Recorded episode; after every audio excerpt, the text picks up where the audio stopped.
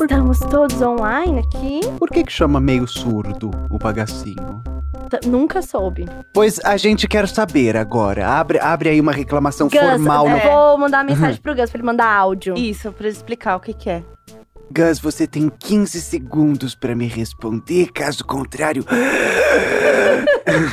E se você tá ouvindo essa voz questionadora, que já chegou questionando o porquê de half-death, Ela não chegou aqui pra questionar, amor? É porque não era ela. Não era pra estar aqui, querida. Entendeu? Você não tá entendendo. Eu- A gente tá muito chique. Nós estamos aqui com a senhora aqui, que hoje ela tá com uma voz um pouco rouca. O final de semana foi intenso aí nos fumódromos, entendeu? e a gente tá com a Rita Von Hunt. Yay! É, eu, eu sempre gosto de deixar essa pausa pros aplausos. É, agora eu vou me apresentar. me apresentar. Meninas, é um prazer imenso estar aqui. Então, prazer, Tchulin, prazer, Jéssica. Gus, que ninguém se importa, já foi embora. Já foi, É. já é passado, já é, É, passado aqui. Então agora o, programa volta a ter importância. Isso, exatamente. É isso. Aquelas bem misândricas, né? Ah, Rita, elenco fixo Ah, já, gente, a amada. gente costuma praticar. Agora a gente tem lembrado assim, alguns recortes, né, Pra não restar dúvidas sobre qual tipo de homem que estamos falando. o cis hétero e preferencialmente branco, Exatamente. pertencente à classe média. E- ele É, mesmo, é é, ele, é ele. Aqui ele é traduzido na figura do Gus, né? Sim. Então, É, quando, sabe o corretor, quando você coloca umas coisas pra facilitar a sua, sua escrita? se Você escreve Gus, ele completa automático. ele autocompleta, é, é É. impressionante, É, o homem hétero, branco, cis. Né? Isso. Cheio de atitude. Gente, Viajado, via- viagem de avião desde os três meses. É, bom, eu não, Eu posso, amo. eu não posso falar nada sobre avião, né? É, Porque amiga, é. Voltei da minha lua de mel. e assim, consegui o famigerado executiva da lua de mel. Olha. Que é você viajar o primeira classe, né? Hum. que chama. É, e, e mais. Tudo por conta de quem? De um Imaginer. O Rodrigo, que trabalha na KLM. Oi, se você está me ouvindo, muito obrigada. Cheguei lá, ele. Jéssica? Na hora que ele falou, eu pensei, putz, é meu momento, caralho. A Eu- primeira classe vem. Olha, olha que diferença. Eu já ia pensar, putz, é agora que eu sou presa. se, eu chega- se eu chegasse no aeroporto alguém internacional vira- e alguém falasse Rita, eu ia falar, é o DOPS. Acabou, é isso, chegou. acabou, é é verdade. É o DOPS. É, mas não era. E aí ele falou, ah, eu vou ver se eu consigo alguma coisinha especial pra vocês. E eu assim, Ai, vou... eu vou Sério. chorar. É o mimo que a gente precisa. É É isso. isso. Se a gente E- tá vindo gravar cansada. Todas aquelas vezes, amiga, que a gente fez o quarto turno vindo gravar, era pra isso. Pra isso. E assim, eu só queria dizer que a cama deita inteirinha, você dorme de É verdade. mesmo, deita tudo. Sim. Deita tudo. É tipo um ônibus leito, mas voa. É Entendi. isso. Você já, já, já teve esse privilégio? Olha, eu não vou falar que sim, que é pra não causar ódio de classe.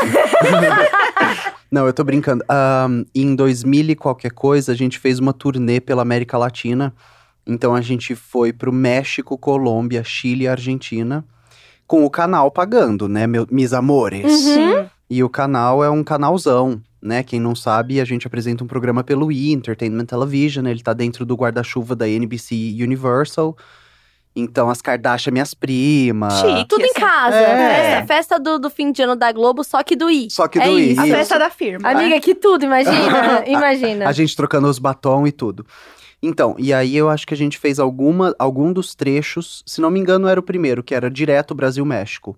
Uhum. De uma classe que não é a primeira, mas ela é tipo É, a é, executivona, é, ela é a sabe? chique. Porque assim, a, a primeira classe hoje em dia é só pra voos que são muito, muito longos e é tipo uma cabine agora, Isso, né? Isso. Ah, que é tipo de Dubai, assim. Isso. Que é meio que um mini quarto quase, Aham. sabe? Uhum. É É, cabininha real, né? é. E aí, hoje em dia, essa executiva é o que eles chamam, né? Tipo, a primeira classe. Sim. Que é, que é um tratamento, né, que todo mundo deveria receber. Que Sim. É, que é só o quê? Poder deitar e comer. Sim. E tomar, tomar um álcool enquanto voa, enquanto De, passa o tempo. de vez em quando. O álcool tem, em- tam- tem em todos. Tem na econômica também, o álcool. É só pedir. Mas, mas... E dá pra pedir um mas refil. paga? Não. Eu tô viajando esse tempo inteiro sem, sem me alcoolizar e sem saber que eu tinha possibilidade. Sim, Você pode pedir. Ela Amiga. pergunta o que, que você quer beber. E você E eu fala, lá na coca. tem até uísque. Gente, próxima vez que me perguntarem o que eu quero beber, eu vou falar uma gin tônica, por favor. Ai, eu gosto com licor de maçã verde. Ai, Trouxe meu próprio monão ma- aqui. eu quero uma saqueirinha de morango. E, e daí é isso, né? Você pode pedir. Eu vou querer gin tônica com pepino e zimbro, por favor. e um malborinho. Uma alborinha. Light. Ai, uma alborinha ser tudo na viagem. Nossa, tudo, absolutamente tudo. Então, assim, antes da gente começar aqui, esse grande papo com a Rita, amiga, eu quero highlights. E É. o público quer highlights. Você ouviu o episódio que a gente fez de você ou não? Eu não ouvi. Não teve coragem? Eu não ouvi. tá tudo bem aí? Eu tô amiga? abrindo uma Coca-Cola. Ah, eu, que eu achei tá- que esse som de gás era outra coisa. São gases vindas da É. parte de baixo da mesa, mas era só eu abrir na Coca-Cola. A minha elegância não permitiu comentar. Antes de eu contar, eu acho que a gente tem que se apresentar. Porque é uma coisa que a gente sempre esquece de fazer. É Hum. importante a gente fazer no começo. Então, assim, como diria, né, nossa amiga Denise Fraga, Você sabe, a gente... né, que a gente é amigo pessoal da Denise Fraga. Ela vem Olha. muito aqui, a gente vai na peça dela, assim, intimidade, Me sabe? chama pra próxima. É, amigas. intimidade. Sim. Tá. E ela é perfeita. E ela falou assim, quando a gente, né, fala, cada um fala o seu nome, fala, imagina juntos, é atravessar o ridículo. A gente sempre teve muita vergonha, a gente continua tendo muita vergonha, mas É. agora a gente só atravessa o ridículo. Tá. Você está pronta para atravessar o ridículo com a gente? Olha, eu tô sempre pronta pra qualquer coisa. Então É vamos. isso. Então vamos lá. Eu sou a Carol Rocha Eu sou a Jéssica Greco. Eu sou Rita Von Hunt. e nós somos o Imagina Juntas! Uh! Pronto, agora a gente pode falar qualquer coisa que assim. Agora atravessando. Ah, já era, agora Tá. já era. Prontas. Vou resumir, né, um pouco da, da lua de mel, que foi perfeita. A gente fez Milão e Amsterdã, chique. E aí a ida foi a executiva, que é maravilhoso porque você deita, eu deitei até de barriga pra baixo. Ai, Meu que Deus, dormir de bruços no avião. Sim. E aí as Eu coisas nem sabia que eu precisava. as coisas vêm numa louça. O talher é bom, sabe? Não é plástico? Não, eu tirei foto de tudo. Tirei foto de tudo, postei no Twitter, porque assim, não sei quando eu vou de novo. E o quê? Eu viajando de ecobag. Eu de ecobag. A minha amiga, ela é viciada na ecobag. Eu sou Não, ecobagueira. eu não vou falar nada porque os meus amigos me zoam que eu viajo com um saco de lixo socialista. Menina, eu já fiz isso tantas vezes. Eu chego nos lugares e as pessoas falam: cadê sua mala? E eu estou literalmente carregando um saco de lixo. Sabe? Um saco de Um lixo preto. saco, um- mas é mesmo. aquele pelo menos que puxa a cordinha pra. pra... Não, meu amor, é um saco de lixo. saco de é lixo. um saco de lixo. Não é de- assim uma força de expressão. Não, não, não. E, e isso acontece porque, por exemplo, é, ano novo. A gente foi passar uma- umas férias com os amigos, aí da- a gente foi pra praia, era uma, uma, um pedacinho de uma ilha em Angra dos Reis. Era uma praia lá. Praia do Aventureiro, lembrei. Aí depois de lá a gente estendeu uns dias a mais, foi pra uma outra praia que não, não, não estava no planejamento, e de lá a gente estendeu uns dias a mais e foi pra Campos do Jordão. Gente, É, tudo a ver. por que não, né? E aí não tinha, não tinha roupa, não tinha levado roupa pra isso. Uhum. Tava lavando as coisas enquanto tomava banho, né? A famosa calcinha no box. Sim. E quando chegamos em Campos do Jordão, pra- eu não sei se pra- porque a gente mudou de casa em Campos, ficamos dias- os dias a mais também. E aí pra mudar de casa, eu já tinha levado a mala pro carro, falei: "Paulo!", né, que então era o meu meu namorado, "Pega pra mim aí um saquinho plástico". e fui guardando as coisas no saquinho plástico. Cheguei na casa da minha Tranquilo. Tranquilamente, Normal, gente. Meu, sa- normal. meu saco de lixo socialista, como eu sempre Chique. digo. E aí, na próxima, agora, minha próxima viagem internacional, eu vou mandar despachar. O saco de Meu lixo Deus amarrado do na céu. boca. Eu amo! é isso, era eu lá, E, e escrito frágil, com adesivo de frágil. chegando na esteira, assim, do Sim, lado das malas. sim. Eu, Ai. quando você falou isso, eu achei que era assim, algum motivo assim, ai, porque pra colocar a peruca e não amassar na mala, Não, nós vamos não, levar no não. saco. É um lá. life hack, Sim, sim, na verdade é um life hack. Com as perucas, a gente viaja com elas em caixas ou em frasqueiras. Então, sabe aqueles panetones chiques que vêm dentro de, Aham. uma, de uma caixa redonda, normalmente de inox? A gente usa isso pra transportar a peruca. Ou uma frasqueira, que é uma mala antiga, né? Ou malas de chapéu, que são aquelas malas antigas Compridinha mesmo, redondas, aham. é, altas Ah, com que alça. legal. Chique. Chique. Chique. E aí, Ah. aliás, sobre a calcinha, uma boa dica que eu fiz muito na viagem. Ah. Porque assim, eu fiquei 15 dias viajando. Eu nunca viajei 15 dias Sim. na minha vida, percebi eu. E aí, eu não tenho 15 calcinhas. Não tenho 15 calcinhas e eu não quero comprar E 15 ninguém calcinhas. precisa de 15 Então, calcinhas. ah. Eu não vou comprar. Tipo, alguém falou assim pra mim, ai, mas compra um monte de atacado. Não vou comprar Hum, atacado. É. Não vou comprar mais, vou perder as calcinhas. Enfim, aí o que, que eu fiz? Eu coloquei pra secar em cima do frigobar. Porque Ah. o frigobar fica quentinho. Menina, eu coloquei umas três calcinhas pra secar, lavei no banho, Ah, né? Aí eu dei uma enxugada mais com a toalha, sim. né? Pra dar aquela tirada do Sim. excesso. E deixa em cima à noite. No dia seguinte, Tá, tá pronto. pronta. Você sa- é que eu não sei quantos anos você tem, mas você parece muito, muito cocotinha pra mim. Ah, eu tenho 30, Ah, mas então você é, da, você é da minha idade. Eu não- não- Olha, amiga, tá bem. O Rimil tá dando É. certo. mas ah, na minha infância, calça jeans, a gente secava atrás da geladeira. Não, Sim. atrás que fica até a perna dura, Pois assim, é. não é? É isso, eu secar É. atrás da geladeira. Mas aí eu fiquei com medo, porque eu tenho um amigo que ele fez isso, de Hum. colocar as cuecas atrás É. do aquecedor quando viajou. Ah, E aí acordou com o aquecedor pegando fogo. menina! Um perigo. Então, Há, há este risco. é. Chocada. Então, assim, pelo amor de Deus, cuidado, não coloquem coisas que deveri não deveriam estar cobertas. É. Mas eu lembro que dessa história de colocar pra secar atrás da geladeira, Ah, falavam que o gás. Muita menina colocava calcinha pra secar atrás da Ah. geladeira.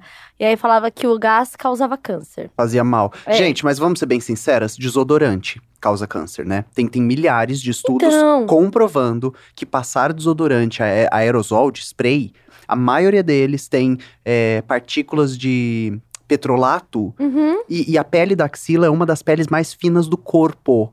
Que, tipo, Ah, a- a- absorve na hora o que você tá espirrando ali. E a Ou maioria seja- deles tem, tem propriedades cancerígenas. Eu lembro que tinha uma época que falavam que você não podia ficar muito perto do micro-ondas, porque o Uhum. micro-ondas dá câncer. E daí, toda vez que eu ia olhar ver se a comida tava ficando meio pronta, eu tentava olhar meio de longe, porque se eu olhasse muito perto ia dar câncer. Então eu ficava meio tentando olhar a comida de longe. Já temos o tema do episódio: jeitos de contrair câncer. O meu, realmente, eu tô aí investindo bastante. Smoke kills. Smoke Kills, né? Lá na. Não sei se tava, tava gravando, meninas, mas no começo tava falando que lá no, no free shop tem um grande atacadão de cigarros. E aí tá escrito em, em letras garrafais, assim, Smoke Kills, e tinha um cara pegando uns 50 pacotes levando, assim, tipo, ah, só se vive uma vez mesmo, né? Bora aí. é hoje! É, vou economizar 20 dólares aqui, é isso. E 30 anos da minha vida? Vamos, Vamos lá. Vamos lá, o é free isso. shop tava valendo a pena? Então, é um desconto meio de 20 reais, assim. Eu fiquei olhando as coisas no Google na hora, assim, comparando. Mas eu não compro muita coisa, assim, em free shops e tal, porque eu não sou muito de comprar coisas na viagem, assim, de forma geral. Uhum. Tipo, eu não sou de trazer coisas e tal. Eu compro geralmente alguma coisa que eu vou precisar lá, do tipo, ah, putz, tava- Casaco. casaco. Tava muito frio, eu comprei um casaco. Aí eu queria muito comprar um pijama legal. Aí eu comprei um pijama pra eu usar na viagem. Tipo, eu compro coisas pra eu usar lá. E, Aham. tipo, chocolate. Experiência completa. Não É. leva uma camiseta pra dormir. Ai, meu pijama de, dormi de dormir em Amsterdã. Isso. É, o pijama que eu Isso. comprei na Muji, que era o meu sonho, que as coisas são boas. Eu falei, eu vou comprar. E é isso. Então eu vou comprando as coisas nas lojas que eu acho legal. A única coisa que eu trouxe de verdade dessa viagem foi queijo. Porque tem Hum. muito queijo em Amsterdã e é muito bom. Aliás, dica, se alguém for pra lá, as lojas de queijo têm as provinhas. Ah! E aí, Você pode passar o dia fazendo provas. gente, é a cidade da Larica. E coisa vegana? Tem muita coisa vegana. Ai, que delícia. Tem um lugar que chama Vegan Junk Food. Nossa. ele é Eu fiquei com vontade de comer esse lanche. Ou é muito bom. E aí, é- ele é tipo um, um fast food Hum. só de coisa vegana. E aí, eles estão com, a- com aquelas carnes processadas, Sim, assim, sim. desenvolvidas e tal. E eles têm tipo de frango empanado, que eles chamam de McChicken. E tem gosto de McChicken, Sim. Juro por Deus. E o pão é colorido. Então é muito bonito. Tipo, E o lugar é todo coloridão, né? o lugar é todo diferente. E aí, tipo, o pão é rosa, aí tem o pão verde, o pão azul. Sim. E aí tá, tá meio na moda, assim, essas coisas lá, de pão colorido, assim e tal. E aí no mercado também tem muita coisa vegana vendendo também. Ai, não vejo a hora de, de a gente conseguir, sabe, fazer com que Uhum. seja acessível, democrático, Sim, sim. barato, né, em Sim. especial. Porque se não for acessível pro pobre, não serve pra nada, Uhum, né? Não, não uhum. causa mudança nenhuma no mundo. Exato. É bem complicado, assim, mas eu, eu compro essas coisas. E aí eu trouxe queijo, porque daí o queijo você pode ficar com- comendo lá. Aí eu falei, bom, vou levar um queijo, legal, né? que legal. Perfeito. Foi muito legal, assim. Toda a viagem foi muito boa. Eu aproveitei mais Amsterdã que Milão, porque Milão tava mais cansada, eu quis ficar mais tranquila. E eles têm uns horários meio estranhos, né? Ah, gente, uns horários, assim, pelo amor de Deus. Depois das três da tarde, ninguém almoça. não tem comida, fecha tudo. Tipo, não, não tem como você comer nada à tarde, assim, é bem bizarro. E eu só pensava assim, ai meu Deus, que saudade de um PFinho, sabe? Porque eu sei que se eu tivesse em São Paulo, três da tarde, eu ia estar comendo um belo omelete. Em qualquer lugar. Onde eu quisesse, Sim. não, não rola, Sim. assim, isso é muito estranho. Eu tenho uma amigona, assim, histórias bizarras de viagem e costumes, que, que tava na Itália. Uhum. E ela foi fazer o doc ou o pós-doc dela lá. E ela estudava cinema, e, e ela, ela era do alemão, lá na USP. Mas ela chegou ali num ponto, né, estudando estética nazifascista no, no, no cinema, que ela estava basicamente fazendo paralelos, né, Itália, Itália e Alemanha, o que estavam produzindo de cinema, né, com, a, com aval e com apoio do governo, durante a, os regimes, né, ditatoriais. E, e aí ela foi para Itália fazer a pesquisa dela, ficar internada na universidade, piriri parará. Ela chegou um dia à tarde, ela almoçou no restaurante. O garçom veio perguntar se ela queria sobremesa. Ela falou: "Eu queria um cappuccino". Uhum. E aí o garçom arregalou o olho e ficou olhando para ela assim fixo. Aham. Algum e ela fala italiano perfeito, né? Paralisado. Paralisado. E aí ela, aí ela pensou: "Bom, talvez eu tenha pronunciado de algum jeito que ele achou que eu pedi pau na garganta". Ah, uma coisa leve, É, assim. deve ser. E aí ela falou: Olha, eu sou brasileira, eu não sei se eu falei certo, eu queria um cappuccino, né? E tentou falar de outro jeito. Ele falou: Não, eu entendi. Aí ele foi embora. Aí ele voltou com uma menina, uma garçonete. Preferia não ter entendido. E aí ele pediu pra garçonete explicar pra ela porque ele não tinha coragem. Aí a menina falou: Você não pode pedir cappuccino à tarde. Mentira. E aí ela ficou olhando assim, e ela falou: A gente não não faz isso, é, a gente acha muito estranho, a gente só serve cappuccino de manhã. Gente. Nossa! Foi tipo assim, você ofendeu a minha A minha cultura! Sim, sim. Você Sim. vem aqui na minha, na minha cafeteria Pedir pedir cappuccino à tarde! Amada. Ai. É, beloved. Você me respeita, respeita a minha história. Foi igual quando eu fui. Amore! Eu fui pedir um, pedir um macarrão Ah, e aí não tinha, só tinha um garfo. ah. E aí eu fui pedir uma faca. E eles, eles ficam alucinados. Eles ficaram apavorados, porque você come com a colher, Sim. que é pra enrolar Sim. o macarrão. E na hora eu falei assim: ah, eu quero uma faca. E ele me olhou com uma cara e eu.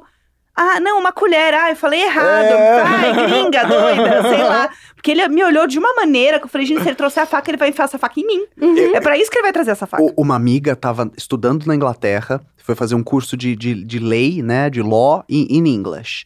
E aí a turma dela tinha muito italiano. Assim, italiano e chinês. Italiano, chinês e indiano. Ela era a única brasileira e todos os outros alunos eram desses três países. Uhum. E ela ia pra cantina com os italianos, ela Uhum. ficou amiga deles primeiro.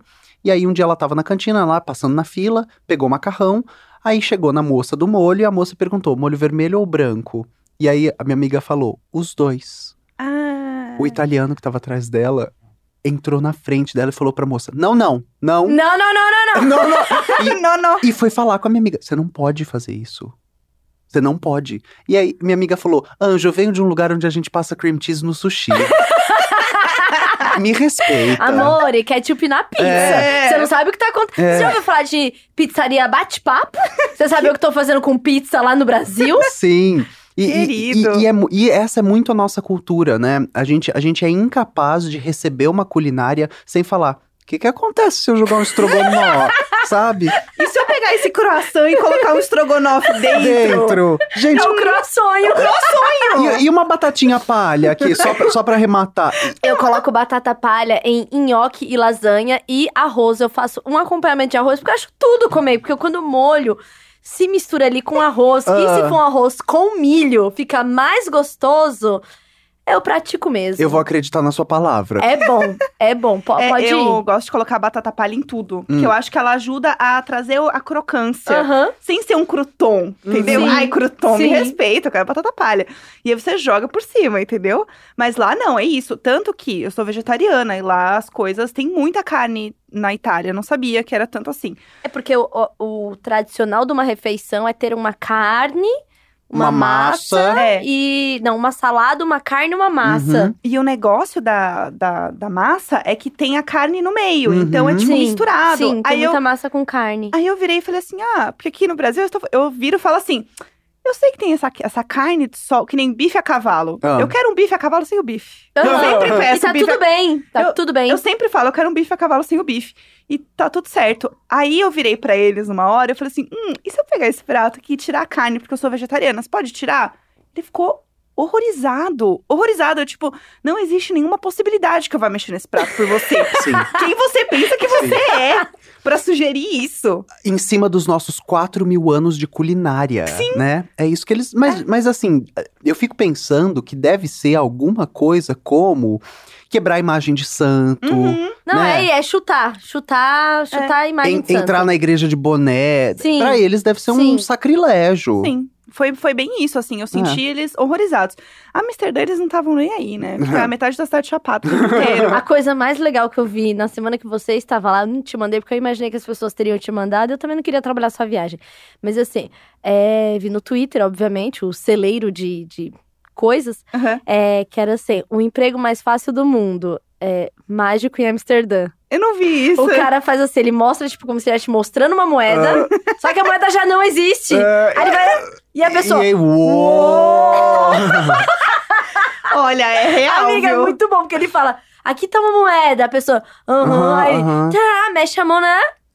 Sumiu. Gente, eu, Uou, é eu, eu, eu, eu não tenho o Twitter, né? Eu tenho a coisa mesmo daquele de postar foto, como chama? O Instagram, Esse. Instagram. E aí eu tava rolando lá o feed outro dia. E, e eu- a maioria das páginas que eu sigo é de política e de educação, feminismo e receita vegana, decoração, só Só suas tags. É, só minhas tags. E aí, uma dessas de educação, é, é- ela é específica acerca da política ou da guerra antidrogas, né? Uhum. Que no mundo inteiro faliu, aqui no Brasil a gente ainda tem essa ideia bizarra, Uhum. mas enfim, vamos lá. Sem entrar em pormenores. É, a Holanda, o governo holandês, patrocinou 10 youtubers monstruosos, assim, de alcance, para que eles usassem todas as drogas que existem disponíveis na Holanda e gravassem vídeos sob o efeito delas, Uhum. falando para a juventude como é, o que eles sentem, quais são os efeitos colaterais, Perfeito. educando a população. Caralho! Foda. Eu tô Perfeito. pronta, viu, Brasil? ei, ei, Marcos. Eu sei que eu vou ter mais ou menos 88 anos, mas eu já quero me colocar à disposição. Como ficam as drogas na terceira idade? É. Entenda. Ia ser tudo. Mas que É. foda isso, né? Porque é, essa é uma questão aqui. Às vezes a gente fala alguma coisa que fala muito acerca da, da vida do millennial Hum. e existe droga. Não é nenhuma coisa que a gente vai fingir que simplesmente não existe. Minha amiga estava comendo space cake, entendeu? Então, até eu- ia falar sobre isso, assim, porque é, o que acontece, o que, que eu entendi também sobre isso de, de drogas na Holanda. Uhum. É legalizado na Holanda, mas em Amsterdã, ela é. Ela, na verdade, se, não, se você não é da Holanda, você não pode usar nenhuma droga em outro lugar que não seja Amsterdã. Aham. Porque Amsterdã é o único lugar onde turistas Existe podem uma usar drogas. tolerância, né? Ah, É isso. entendi. E tem os lugares também, né? Isso, e não é também que é legalizado, é tolerado que eles falam. Ah, Só que tá. aí meio que virou a minha piada com o Neco. Falou, o pessoal tolera bem aqui. Bem É bem tolerante, assim, tipo, você pode fumar dentro dos coffee shops. Teoricamente, o único lugar onde você pode usar mesmo é Aham. nos coffee shops. Então, eu não posso, tipo, sair na rua fumando um baseado. Tipo, isso teoricamente não pode. Mas, assim, Bem tolerado. É. Bem tolerado. Então, assim, a galera tudo bolando, assim, no meio da rua. Tipo, não é um problema. Só que o que acontece? Como não é uma coisa que é usual, tanto pra Holanda, né, quem é de fora, quanto em outros países de forma geral, porque a maconha não é legalizada, as pessoas vão muito pra lá nessa coisa de tipo, nossa, eu vou ficar muito louco e vira um se beber não case. Sim. Então, assim, e, e aí tem isso e tem a questão de ter é, a prostituição legalizada lá. Que é o Red Light District, que as meninas ficam na janela. Eu passei nas ruas e é isso, tipo, as meninas ficam na janela dançando, tipo, é uma luz meio vermelha mesmo, é umas ruas fininhas assim, e elas ficam dançando. Então, se você quiser entrar, você pode entrar. Ou você vê elas na vitrine. Só que é um pouco baixo astral, assim, é um pouco triste, porque você vê os, os caras que estão indo lá, o, é justamente esses caras que a gente sempre fala, né, que são né, o famoso macho, que é muito complicado, mas é realmente muito complicado como é visto essa questão do corpo da mulher ainda lá. Por mais Sim. que seja legalizado, e tem uma placa que tá escrito, tipo, respect the ladies, tipo, respeite as mulheres Sim. e tal. Só que é muito complicado, porque a galera que vai lá é essa galera que tá indo, tipo, ai, pela droga e pela putaria. Sim. uhum. Então, é, é muito. Westworld, é um- né? é- não, mas foi exatamente o que eu falei. É um- a galera vai pra lá num grande Westworld. Tipo, aqui eu posso fazer e usar o que eu quiser. Aham. E não é bem assim também, porque lá eles só, eles só têm essa tolerância também pra drogas que são. é, Recreativas. e são plantadas. Então, tipo, nada sintético. Plant-based. Só o plant-based. Só o plant-based. então, tem as lojas de cogumelo. te- e aí, na, todas essas lojas, eles explicam muito bem. Então, assim, tem as lojas que você vai, tipo, sei lá, depois das seis da tarde, viram Walking Dead. Porque é, uma, é triste. Tipo, é uma galera muito chapada, tipo, encostada. A galera não tá nem falando mais, Sim. sabe? Uhum. É bad. E aí você passa nas ruas que estão as meninas lá, é bad. É uns caras que eles estão, tipo, bebendo cerveja num pinto, sabe? Sim. Porque eles acham legal isso. Sim. Oito da manhã, tinha uns caras que claramente estavam viradaços. Todos eles, tipo, achando graça porque eles estavam, tipo, com um copo de pinto. Sim. É muito fálico, é muito fálico, assim. Eu vi poucas bandeiras é, LGBT, assim, eu vi poucas coisas, eu vi muito uma coisa mesmo, tipo, heteronormativa e muito focada nisso. No É, centro onde eu tava. E, e- e acaba que é recreio, lazer para o homem. Exatamente. É, exatamente. Porque quando, por exemplo, eu agora tendo essa visão, eu não tenho nenhuma vontade de falar assim, ah, é porque eu sempre falo há 15 anos que eu quero fazer uma viagem sozinha. Ah. É, e aí, é, por exemplo, eu não ia querer. Quero usar a droga recreativa, quero viajar pra um lugar, quero fazer um rolê sozinha, mas um rolê onde eu sei que tá à mercê dos homens, eu já não Sim. me sinto mais à Sim. vontade. É, não. e- Logo, o meu, meu, meu, meu direito vai sendo tolhido, sabe? é, e Por o comportamento. o, o- assim, eu não pretendo aqui entrar no debate sobre é, a, a legalização ou não do, do trabalho sexual, Uhum. das trabalhadoras sexuais, né? É, dentro da perspectiva do materialismo histórico, a gente dificilmente pensa assim, ai, como será que seria? A gente pensa como é, né? Aham. E a questão é, existem trabalhadores do sexo. Então, já que existem trabalhadores do sexo, a gente precisa garantir para elas direitos. Uhum. Tarará, tarará, tarará. Hum, Mas eu fico pensando, por outro lado, que é, quando você fala que tá tudo bem a prostituição, a, a entrelinha que você tá falando é que tá tudo bem comercializar um corpo, né? Uhum. E, por, e, e por acaso, assim, nossa, que chocante. É não, é, não é o corpo do homem. Uhum. Sim. né?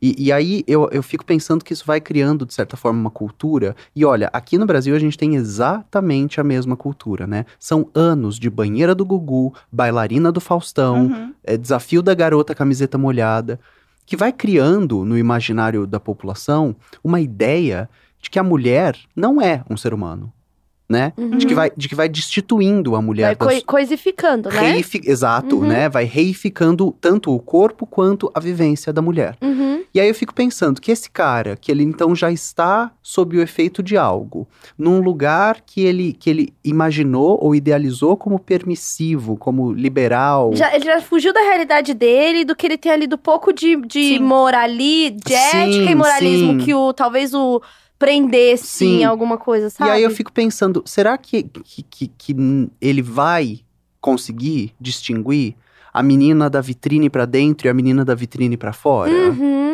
Sim. né? Mas aí eu não sei, aí a gente teria que ir para as estatísticas, né? A gente Uhum. precisaria olhar como é a- a- os índices de violência sexual na Holanda. Uhum. Mas sei lá, eu fico pensando que é- é uma bad pra mim. Eu não gosto desse É, cenário. E, e assim, e, eu- que não, e que não. E que tem um. Só desculpa, amiga. Só tem um outro ponto sobre a questão do trabalho sexual.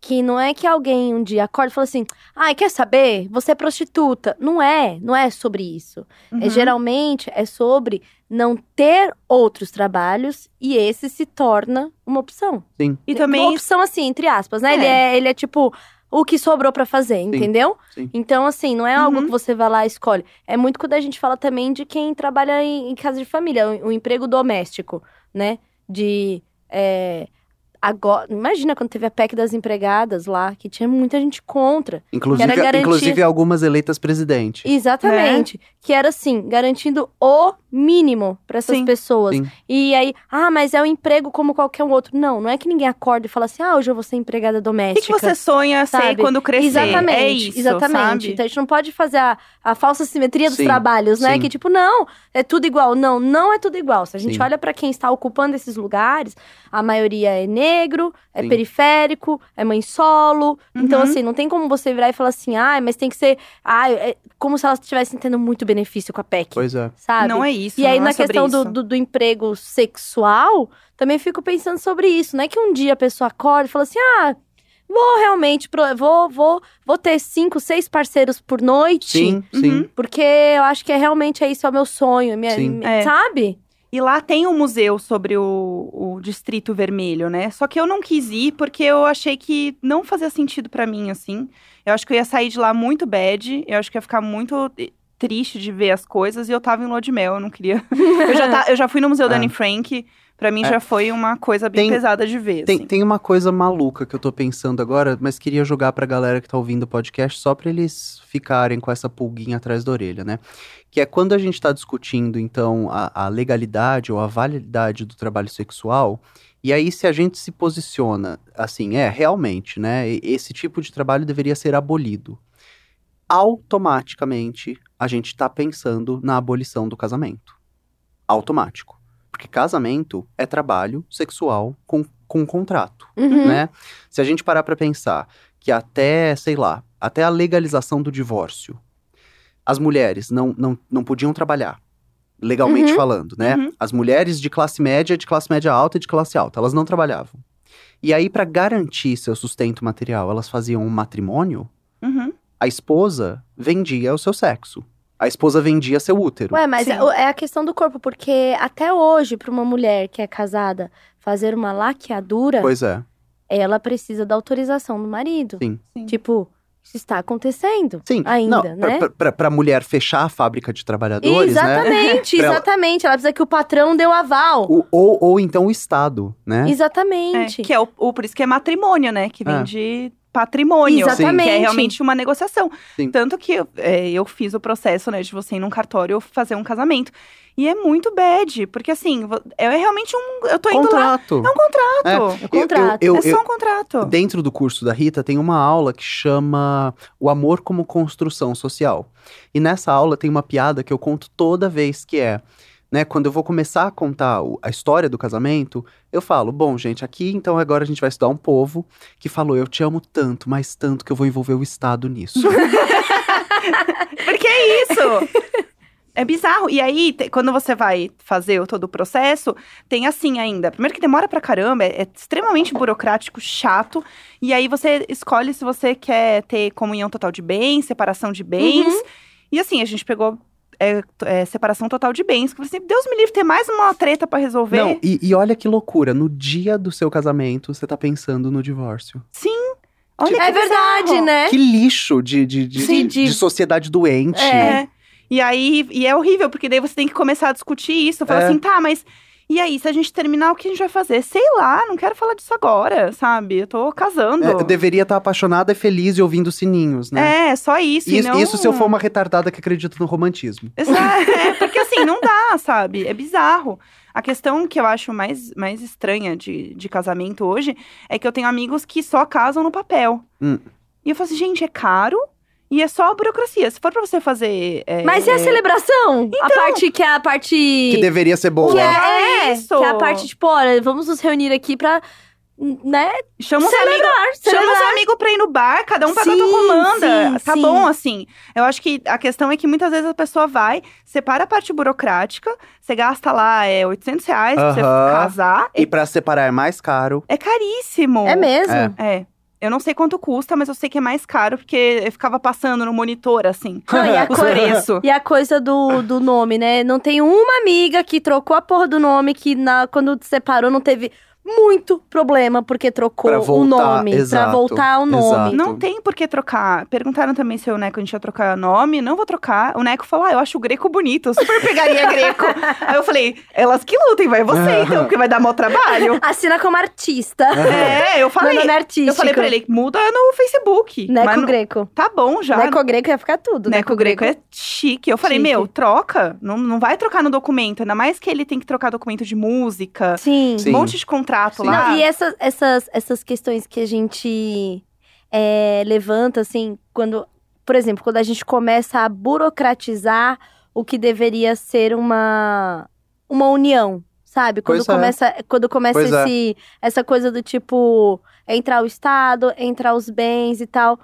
Que aí a gente tem uma, um pouco da quebra do, do, do romantismo, sabe? Gente, do, mas, mas ou, na do verdade. romance, assim, do, do, do real significado, se é que existe, Sim. de você estar com uma pessoa. Porque a Uhum. gente vive numa sociedade que ainda exige que isso seja rotulado. Sim. E É. pra você ter o direito, você tem que ter feito isso. E assinado o e contrato. assinado o contrato tarará, tarará. e tal. Historicamente, eu ia te falar que o romantismo veio pra tentar segurar isso aí. Sim. né? Porque o romantismo ele vem logo após a, a, a era dos escândalos afetivos da aristocracia, né? O romantismo é um movimento de, de, de, de- união bu- burguesa e aristocrata, depende de, de qual país a gente está Uhum. falando. É um movimento, né, artístico, poético, ideológico, filosófico também, né? Jean-Jacques Rousseau, por exemplo. Mas o, o, o romantismo ele vai começar a começar porque as pessoas elas não aguentavam mais olhar para a realidade e falar que lixão a gente se tornou, Uhum. né? Então, por exemplo, recentemente o rei da uma- um pedaço da, Indo- da Indonésia, é Indonésia, Filipinas, Indonésia, acho que eu vou falar Indonésia depois a gente joga no Google. Ele ele saiu uma notícia porque ele tinha se separado da consorte oficial do rei. Então a gente está falando da Indonésia de 2020. Mas na França, o cargo amante real, né? De, é, maître déclaré, era um cargo oficial de uma funcionária pública. Vinha, O quê? vinha com apartamento em Versalhes, número de criados, renda mensal. Chocada. Madame do Pompadour, que foi a última, foi a última é, é, chief mistress, né? A última amante declarada do rei Luís XV. Ela, ela, ela tinha um cargo na corte. Tinha o ministro da economia, Uhum. tinha o ministro da, da E guerra. a ministra do amor? E tinha, e, É. tinha, e tinha a amante oficial do rei. Amante oficial. Então, o, o romantismo, ele começa a aparecer no mundo depois disso. Ele Uhum. começa a aparecer no mundo depois das pessoas terem falado, olha o lixão que a gente virou, Uhum. né? O Ele que você fala assim, que, que, ei pessoal, o que que tá rolando aqui? é, É bem isso. E aí é uma tentativa de verniz social, né? Uhum. E, e é assim, eu tô numa fase da minha vida tão aromântica, mas tão aromântica que a minha melhor amiga veio pra mim e falou: "Escuta, faz um tempo. Tô pensando em morar com a minha namorada." E assim, eu juro, foi completamente involuntário. Antes de falar: "Ah, que legal, jura? Nossa, uau." Eu falei: "Pra quê?" foi minha primeira resposta. Ah, mas ué. Eu falei: "Pra quê?" Uhum. E aí Mas é, é- é- Sabe o que é isso, gente? Aquela gente que estuda demais sobre o romance. Tô brincando. É. Mas é. Mas, mas e se você se apaixonar? Não, eu não, não, não, eu acho que não existe mais essa possibilidade. Eu, Existe não, sim. não. Você acha que Será? não mais? eu, eu acho que a paixão, ela é um, um, um furor, né? Uma, uma coisa da, da adolescência. A paixão, ela tá ligada com a sua falta de experiência.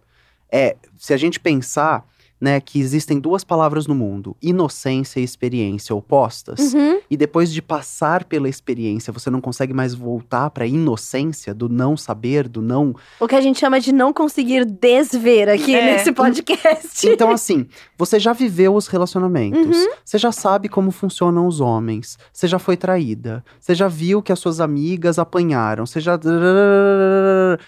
Você jura que o próximo par de calça ou calcinha que aparecer na sua vida, você vai fantasiar tudo outra vez? Não, Mas eu é- acho que eu é. acho que o- eu acho que o teor vai diminuindo com certeza. Com porque eu acho que a gente vai certeza. ficando mais Sim. casca grossa pras coisas, Mas- sabe? Mas, não. duvidando mais das coisas É. e duvidando da gente mesmo. Também, Você começa também. a racionalizar muito mais. Mas vocês não acham que a gente vai ficando mais saudável?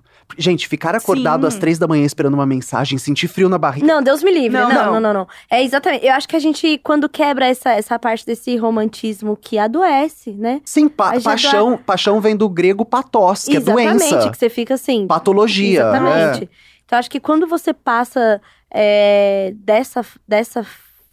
Vamos chamar de fase? Ah, Enfim, quando a gente tem a paixão adolescente, a paixão platônica, que é as nossas Aham. primeiras experiências com, Uhum. né, com essa ilusão, com viver isso, depois você se apaixona, você vai lá, quebra a cara uma, duas, Aham. três, se decepciona com as pessoas. Eu acho que você tem, quando você tá ali e encontrou essa outra pessoa depois de tantos anos, acho que tem uma coisa do do querer acreditar de novo. Eu acho que isso é importante, que as pessoas têm vontade de acreditar de novo, sabe? Que Gente. tem uma Mas eu tenho um problema grandíssimo com querer acreditar.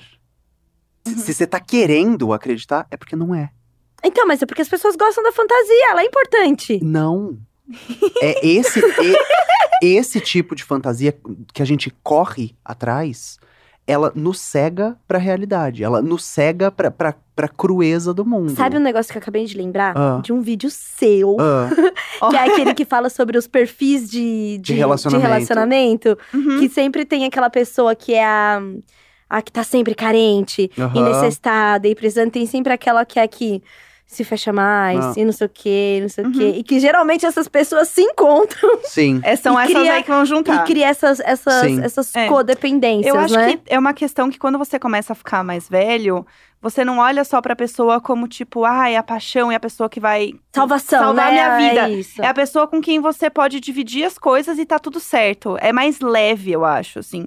Você não tem um peso ou uma coisa de depositar muito no outro. E talvez por isso a gente precise ressignificar, né? Eu, não- eu não acredito que isso aí chama paixão, Sim. né? Quando eu ouço a palavra paixão, o que vem na minha cabeça é esse frenesi adolescente. Uhum. O que, o que eu fico pensando de, poxa, tem uma pessoa de quem eu gosto de desfrutar a companhia e nós amamos nossa liberdade, né? Ou, ou nós amamos como estamos, como ficamos quando estamos juntos. Uhum. Eu não consigo chamar isso de paixão. Uhum. Eu chamo isso de afinidade. Uhum. Eu chamo isso de maturidade, de Ah, mas é, ressignificou É. o, que é a, É um- o que é a palavra. É um relacionamento, de fato. É, Você tá se é. relacionando com uma pessoa. Eu É. acho que uma coisa que a gente tem muito quando a gente é mais novo, e não é só no amor, assim, é em tudo. Eu lembro quanto eu gostava das músicas que eu ouvia quando eu era adolescente. Eu ficava, eu contei aqui, né, com, com o Lucas Fresno, né, que eu fiquei na fila lá do show, loucamente, quando eu era emo e tal.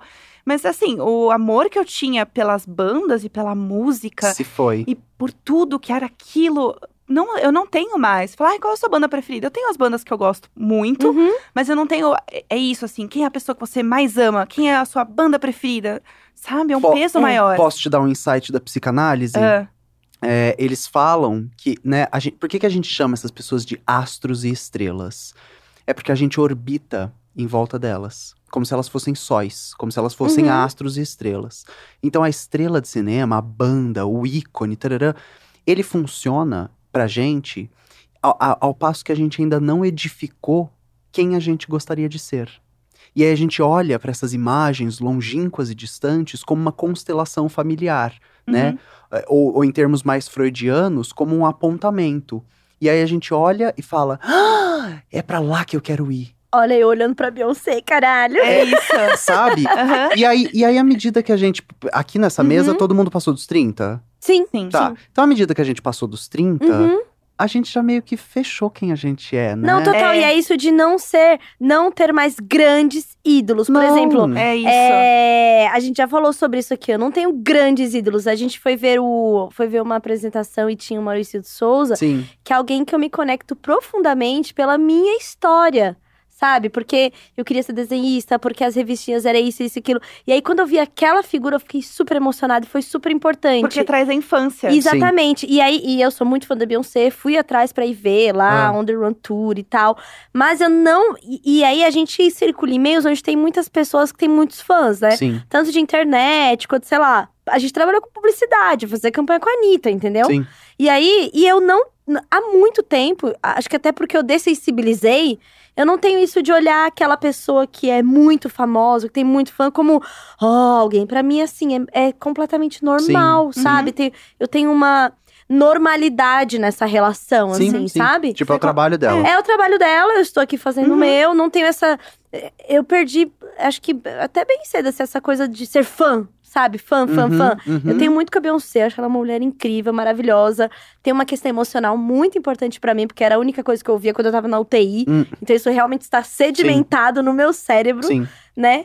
Tem a, a coisa do, do- Quando a gente viu o Maurício de Souza, que foi muito importante, mas, por exemplo, tem um busto do Maurício de Souza na minha casa. Uhum. Eu não todo dia vou lá e faço uma oração para que os anjos guardem o Maurício de Souza, né? E dessa coisa da romantização, eu aprendi muito com a maternidade, né? Porque é, as pessoas realmente cobram que você ame de uma forma maluca algo que ainda tá na divisão celular dentro da barriga. É. Uhum. Não tem cara, não tem voz, não tem cheiro, não, não- você não conhece essa pessoa. Uhum. e As pessoas estão te cobrando muito que Sim. você ame. E eu, e eu falei, O app, o app do amor tem que vir instalado. pois é, Assim, tipo, como se. Exatamente. E a gente ainda está num país onde a gravidez é compulsória. Sim. Se uma mulher não pode abortar, né? Se uma mulher, é, quando engravida, as pessoas falam, tá vendo, bem feito, ela não tem. A mulher ainda não tem o poder de escolha, Sim. né? Então, e eu pude escolher seguir com a gravidez, né? Então, eu, eu sou uma mulher, classe média, branca, né? Já tinha 26 anos e tal. Então, eu pude escolher, né? Então, eu, eu mesmo podendo escolher, demorei pra me apaixonar por essa figura, né? Imagina quem tem a gravidez compulsória, Sim. né? Quem é obrigado a ter o Uhum. filho, quem é pre- tem o filho porque é pressionado, porque isso também tem a- essa coisa da sociedade, passou dos 30. E aí? E aí, quando? E aí? Quando? Vamos lá, Quando? não Passou sei dos o quê. 30, tudo é obrigatório na É. sua vida. Parece Exatamente, que você, sabe? tem que, que você tá- tem que dar aí o aval de adu, adulto, a- adultizei real agora. Sim. Sim. E aí, com, com- quando eu vi aquela romantização, que eu, que eu tinha muita clareza, tipo, cara, eu não sinto isso. Não é assim, sabe? Que aí eu me apaixonei pelo bebê. Tem uma questão, óbvia, muito biológica, que você tem um senso de cuidado. Senso de cuidado Uhum. não é amor.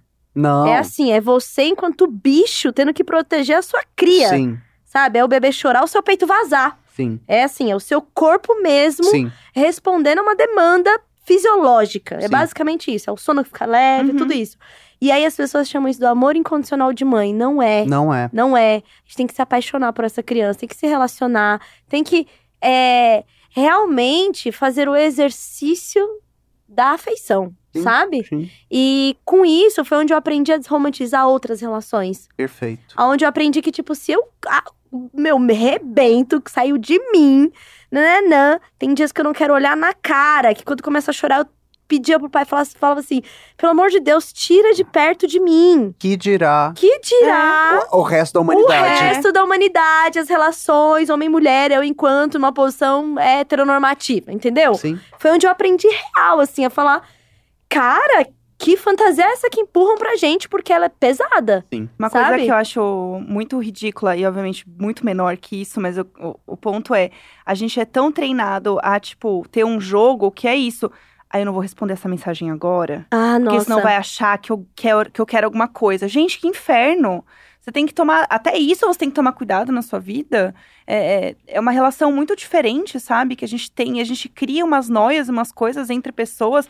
A vida já não tá complicada o suficiente. Amiga, sabe? mas a, é igual a questão da, da maternidade ser tão compulsória, assim, que é o famoso mãe de pet e mãe de planta. É. Porque Gente, é tão. Então, você tem que virar Você mãe. tem, você tem que colocar esse amor todo que tem em você em alguma de coisa, alguma né? coisa, sim. E não pode ser só uma relação, tem que ser mãe. Sim. Enquanto ser mãe é um conjunto de coisas que, assim, já é tão difícil Sim. ter que lutar tendo esse rótulo, sabe? Sim. Pra vir uma campanha e falar que é mãe de planta. Planta. Mãe de É. planta, pelo amor sabe? de Deus. E eu respeito muito a relação das pessoas com os animais, sabe? Se é ali que a pessoa decidiu colocar o amor, a paixão, a dedicação, pô, legal, bacana. Uhum. Que coisa mais linda, mas isso não pode ser chamado de maternidade, né? Não, Sim. de jeito Então nenhum. é isso. A gente falou muito aqui com a, com a Pepita sobre essa questão das pessoas. Mães É, de pet. Não! é que, a- que a Jéssica falou da, do tipo, tenho que ficar num jogo para parecer uhum. que, porque há um jogo da sedução, há um jogo do se importar, há um- tipo, as pessoas não conseguem olhar só como uma relação que tá começando a ser construída, sabe? Sim. Uma coisa assim. É muito- tipo, Não, na, na minha vida, assim, faz, um, faz, sei lá, uns 10 anos, 12, 15, sei lá quantos que não tem mais joguinho. E ao primeiro sinal de joguinho, eu desapareço. Uhum. apavora, né? A gente que não tá Hum, mais nesse hum, jogo não consegue não. lidar, sabia? Tem tempo, irmão, real. É, e, e eu fico pensando assim, oi, Ângelas. Não, se você tá jogando, você encontra um jogador, sabe? Aham. Não, não, não é a minha vibe. Tchau, Não é beijos. isso. É. É, eu tenho umas perguntas aqui que eu pedi para as pessoas mandarem para Rita. Então eu vou ler aqui algumas para a gente falar sobre conversar. É, Rita, como você lida e lidou até hoje com a masculinidade tóxica no seu meio? Ai, excepcional pergunta. Uma vez, inclusive, eu tenho, eu tenho algumas amigas, eu ia falar muitas, mas depois eu fiz a conta aqui rapidamente vi que não são muitas, são Deu algumas. três. Muitas, três. É, fiz as contas aqui, era duas. é, eu tenho algumas amigas radfem, Uhum. né? Feministas radicais. que é uma vertente do feminismo. Assim como existe o feminismo marxista, o feminismo marxista estrutural, o feminismo marxista humanista, feminismo liberal, etc. E o feminismo radical, ele tem vertentes dentro dele, imagino que não seja todas, pode ser que esteja falando uma grande besteira aqui, que não aceita mulheres trans. No, senti no sentido de Sim. que não valida é, essas experiências como mulheres, né? Sim. Elas acreditam nu- numa, numa outra socialização feminina. E, e acompanhando essas discussões, e acompanhando essas pautas, e vendo minhas amigas é, produzirem material acadêmico, eu me engajei no debate é, a respeito da drag queen. E a maioria das feministas, ah, que, que- que- antiga, né? Uma maioria antiga de feministas que escreveu, que preparou material, que, que estava na academia pensando essas questões é, nos anos 70, 80, 90, abomina drag queens. E aí vem a parte chocante.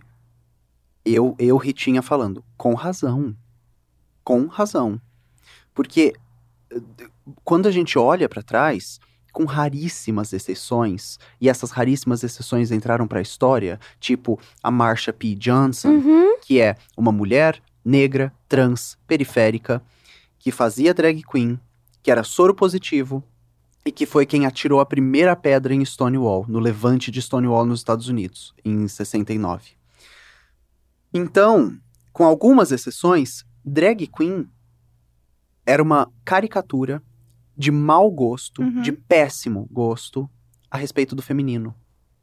Era sobre falar, olha como é engraçado Era, o, bla- era tipo blackface, assim, era, né? era. Hum. E assim, era pra algumas pessoas. Tem, pra, tem muita gente fazendo drag hoje que ainda faz drag desse jeito. A gente falou Nossa. sobre isso, que era o show da. que teve aqui no Brasil, de uma das drags do RuPaul. A Bianca. Da Bianca. Ah, Que era, assim. misoginia. É, Era. Era Eu- pesada. Era eu não- tipo. não, vi, não conheço. Era coisa de tipo, buceta é nojenta e fede, e não sei o que. Esse Ah. tipo de, de piada, É, assim, Pra- sabe? pra- então, de novo, pra mim isso é inaceitável. Uhum, Uhum. E inaceitável. uhum. Eu acho assim, você aceitaria uma pessoa pintada de negro fazendo humor sobre ser negro? Não. Uhum. Você aceitaria alguém fazendo piada sobre Auschwitz? Uhum. Fantasiado de judeu? Falando, Sim, falando sim, do, do campinho de concentração? Não.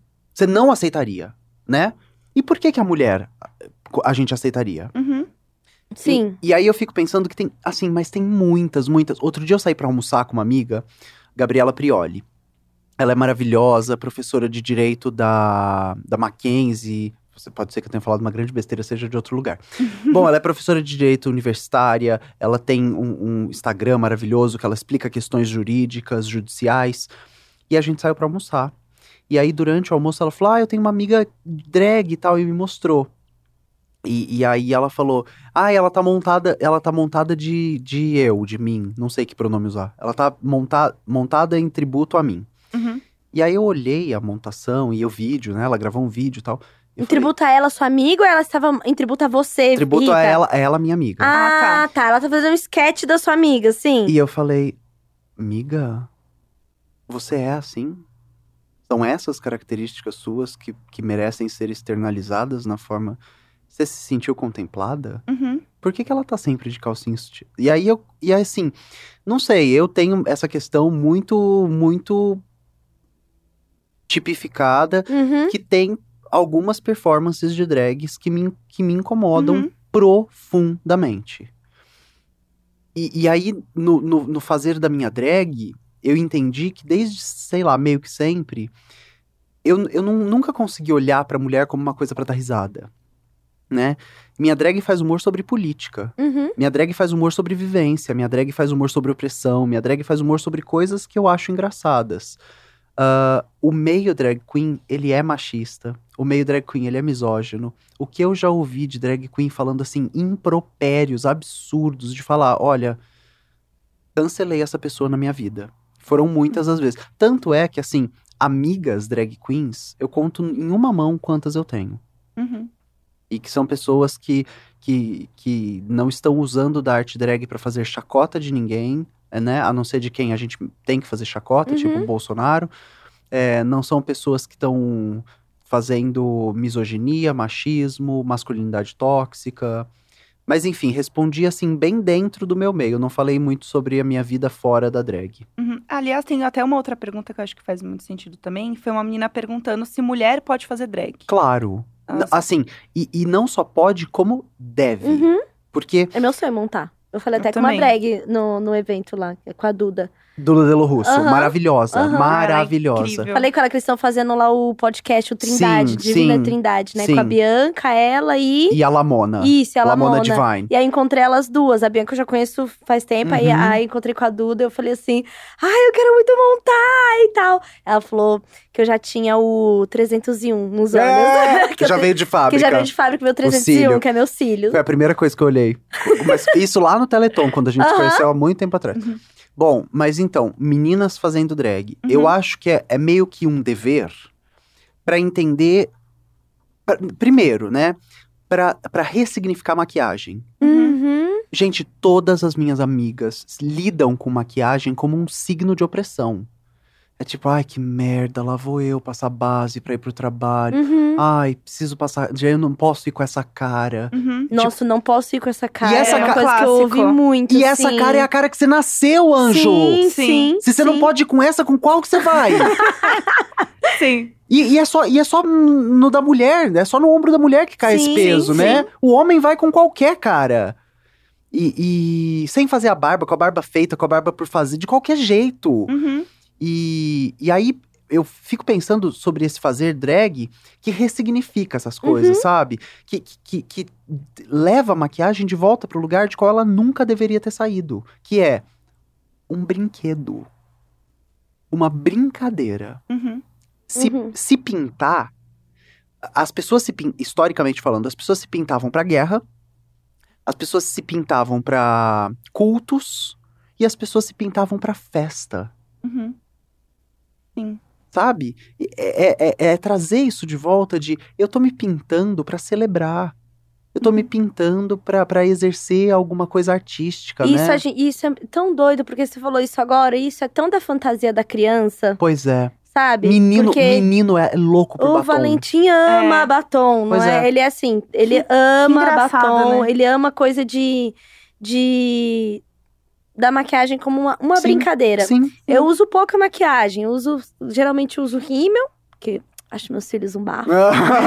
É, blush, quando eu acho que eu tô muito pálida e tal. Eu não passo mais base, nem BB cream, Sim. assim. Passei a cuidar da pele Sim. pra, tipo, me sentir à vontade, né? Mas Sim. até isso também virou uma pressão. A pele perfeita, né? Tudo vira um caos quando a gente é mulher. E aí, você tá falando sobre isso de, de se pintar. E assim, o Valentim ama a coisa de canetinha no braço. É, eu tenho uma caixinha que é as maquiagens de carnaval, que tem tiara, que Aham. tem aqueles gelzinho de, Sim, glitter. de glitter e tal. Ele ama Gente, isso. mas- E, ele, e é- é uma. pra- O dia que a gente pega essa caixa, é uma brincadeira. Sim. É da- e aí ele quer me pintar e quer pôr uma tiara. E aí ele quer passar as coisas, assim. Ele, ele usa muito meus. Eu uso muito protetor, sabe? Ele ama, ele gosta que tem brilho e a Sim. cor. Então, assim, é uma brincadeira, sabe? Ah. E aí a gente aprende que. A gente desaprende a fazer essa brincadeira. A, a pedra fundamental da coisa é exatamente essa. É- é, a, a drag, ela é, ela é uma ferramenta de, de ressignificar. Ela é uma ferramenta de alteridade. Ela, é uma, Uhum. ela é uma ferramenta de subversão, principalmente. E, e assim, em, em vias gerais, ou talvez se a gente ir lá pro fundo, drag é sobre cantar e dançar, se pintar Uhum. e celebrar. Qual criança não devia estar fazendo isso? Sim. Uhum. É verdade. É, Todas. Eu, Sim. eu tenho alguns amigos que já trabalharam com a Pablo e a gente volta Ah. e meia se encontra. E aí um, um dos empresários falou a loucura que as crianças têm com a Pablo. Pois é. Que ela é assim, Ela- Xuxa. Ela é uma Barbie Sim. em tamanho real. Ela é, e é as a crianças ficam... Xuxa da nossa E as geração crianças agora. ficam malucas com ela, porque é daquele tamanho, Sim. cantando, e tem coreografia, Sim. e tem o cabelo. E o cabelo, e o cabelo troca a cada show. e a- Exatamente, a roupa que é colorida e a Sim. bota. Então Sim. ela falou, falou que as crianças ficam assim, malucas. E eu acho isso muito legal. É importante, Uhum. inclusive, o papel da, da, da Pablo nesse sentido, de assim, ó, eu sou um homem gay, tá? Sim. Sou, que, ela sempre fala o, o, o, o- gay de peruca. É. Gay de peruca. Da- Do, tipo, de trazer isso de fato, assim, Sim. sabe? Sou, um- sou um homem e tenho minha personagem. Então, assim, eu acho isso muito, assim, Uhum. muito. É, é, a- é mais um tipo de coisa que a gente tem que naturalizar com criança, Sim. sabe? Tipo, isso ser algo assim. Até porque Normal, com o natural, tempo, sabe? A gente, com o tempo a gente vai perdendo essa magia da vida, Total, das total. coisas. Quando a gente começa a ter a, a pressão de menino ou menina. É. É. E a maquiagem pra ficar bonita pros meninos, né? Começa a ter essa. Menino não usa, É, e- sabe? E, pior, a, a, a menina vai usar maquiagem pra ficar, para se arrumar pra outras meninas verem. É, a coisa da Que é- rivalidade, que aí tem a história, né? Não é para os meninos, é para as mulheres que elas se maqueiam. Sim. para- E ai, gente, e é isso, a gente Pau no só... cu de todo mundo! Ai, não fala isso não, porque é bom.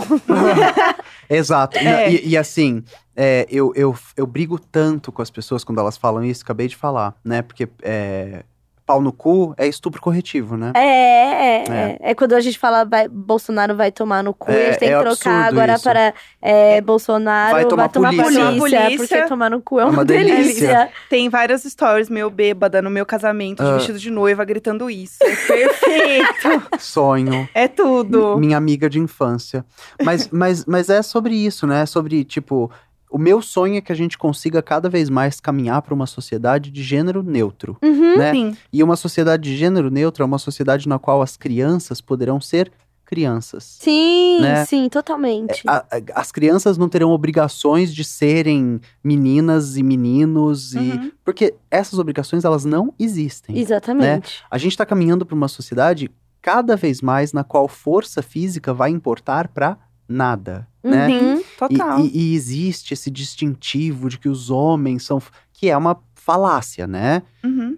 De que os homens são fortes e as mulheres são Os fracas. provedores É. e a coisa de que, É. tipo, sim, em 300 mil anos antes de Cristo, talvez isso importasse quando você estava dentro de uma caverna. Sim, É. sim. Não, e mesmo assim, a maioria das tribos indígenas estudadas, né, historicamente, as mulheres participavam de todos os trabalhos. Uhum. É, divisão de trabalho por gênero é recente na Uhum. na, na Acho história que da o gênero é humanidade. coisa recente, Não, né? gê- É gênero, verdade. gênero é recentíssimo, Sim. né? Eu fico vendo assim, às vezes, às vezes eu coloco algo que é muito natural pra mim em casa, fazendo com o Valentim, e que aí é onde a gente vê que a gente tá na bolha, assim, Ah. completa, completa.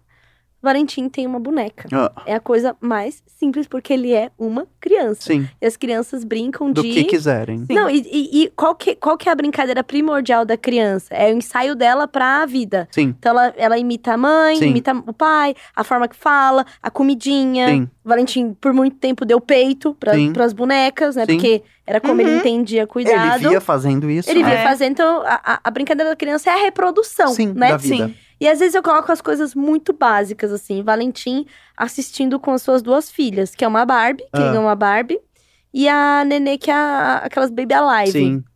E aí ele, ele falou assim, mãe, agora que eu já tenho uma filha, o neném rock and roll pode ser um filho? Ai. Aí eu falei, ué, pode. Olha, aí a minha cabeça já Ah. pensou assim, a gente vai ter que cortar o cabelo, vou ter que arranjar uma roupa de menino. Ele não falou nada. Simplesmente passou a ser um filho, Sim, Uhum. de vestido. de vestido, cabelo. Sim. E eu assim, olha a minha cabeça doente! Olha, olha, olha como ele tá na frente, né? É, e aí, e aí eu fiquei esperando. E, aí eu já tava preocupada com o quê? Caralho, onde que eu vou arrumar a roupinha de menino, não sei o quê. Ele simplesmente não falou nada. O bebê, a bebê rock and roll passou a ser, passou a ser o bebê rock and roll, porque Eu agora tem a amo. Barbie para ser a filha, Sim. né? E agora tem Justo. a filha, eu o filho. Aham. E ele não falou nada. E eu assim, meu Deus, eu tô muito atrasada. Mas sabe, umas Sabe? um negócio que eu lembro que é coisa simples, assim, que a gente começa a pegar? O jogo da vida. Tinha os bonequinhos, que era o Rosa e rosa e o azul. E aí, quando você ia colocar no seu carrinho, você tinha que colocar o rosa e o azul no banquinho da frente, Sim. porque você casou. Sim. E assim, eu lembro que no colégio tinha um menino que ele sempre colocava dois menininhos sentadinhos. Ah, e as pessoas assim, não, tá errado, você tem que trocar. Aí ele, mas é um pino. Não, mas tem que trocar. Gente, é um bonequinho no jogo da vida, É. minúsculo. Então, É. assim, são pequenas coisas que a gente. Nosso Gente, cérebro é treinado. mas, mas o jogo da vida treinou a gente pra muito mais coisas, né? Como você vencia o jogo da vida? Você tinha que entrar na dinheiro. faculdade. Não, quem tem mais dinheiro vence. Era de Sim, dinheiro? era Eu dinheiro. lembro que tinha, E- tinha a faculdade, e como- atalho. E como você perdia o jogo da vida? Quando você abria falência. Virando filósofo. Ah, é verdade. Meu Deus, É horrível. O jogo da vida O é jogo da horrível. vida ensinou muita coisa pra gente. eu É. não lembrava disso. Ganha, ganha quem faz mais dinheiro e perde quem vira filósofo. Nossa, que horror. Esse, que esse era o jogo da horror. vida. Sim. Que existia cinco profissões, que era medicina, direito, engenharia, professor ou não se diplomou. E aí quem não se diploma recebe 2 mil dinheiros, Aham. o médico ganha 50 mil, Uhum, o advogado... E, e, e aí a sua vida inteira é... Um tio morre, receba a herança. É. Você Uhum. comprou ações. Você... E assim, a tua vida pessoal, foda-se. Não, você ganhava. A única coisa de vida pessoal é quando você casava e tinha filho, E que você ganhava, ganhava dinheiro. presentes. E aí, no final, cada filho que você tinha dava mais dinheiro. Isso. Prole. Prole, quanto mais filho você tinha, mais dinheiro você ganhava no final, entendeu? É, o jogo da vida é uma corrida desenfreada por dinheiro e vence quem terminar com mais brinquedos. E as nossas crianças brincaram disso durante décadas. Uhum. Eu lembro de brincar do jogo da vida. Pois Eu é. amava. De, é. ter, de, de você entrar na faculdade, aí tinha. Você ganhou o diploma e não sei o quê. Aí tinha o símbolozinho daquela. do chapéuzinho, assim, né? Mas Eu lembro disso. teve uma versão atualizada, né? Que é o jogo da vida moderna. Hum. Que tinha umas profissões tipo. tipo Startup. blogueiro. Sério? Designer de Des- sobrancelha.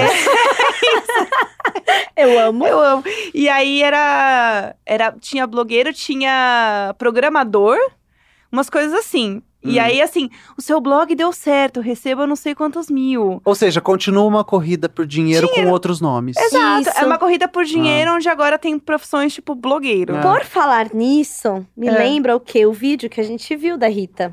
Qual? Que era o do Ah. home office. Ai, menina. Que a gente fala das. Que, você, que a gente fala. Eu achei jurando que eu tô lá no vídeo. Porque Ah. as opiniões são parecidas. Ah, É, quando fala sobre essa coisa do tipo, a gente não ter mais esse é, tempo de trabalho, tempo de vida. Tipo, que virou uma- um grande caos. Eu e a Isso. Jéssica, a gente assim. Burnout Girls real. Né? Do tipo, não, não tá rolando É. mais a gente continuar fazendo tudo que a gente tá fazendo. Hum. É, eu cheguei no fatídico dia que eu Não. abri um Word e não saiu nada, eu chorei. né? Gente, eu, eu, eu, eu entro de férias amanhã. Hoje, eu deveria gravar um tempero drag. Eu E a Tempero Drag é o meu canal, tá? Se você não conhece, você vai pro YouTube, você vai clicar lá em inscrever-se, assinar o sininho, E os etc. vídeos que a gente tá comentando estão, Estão lá. lá, por favor, todos. veja. Bom, hoje eu acordei, né? E eu, eu iria gravar antes de vir pra cá. Eu vi- viria pra cá montada, estou aqui desmontada. E eu acordei, então hoje eu ia gravar alguma coisa ou sobre o Enem, o tema da redação do Uhum, Enem, Cinema.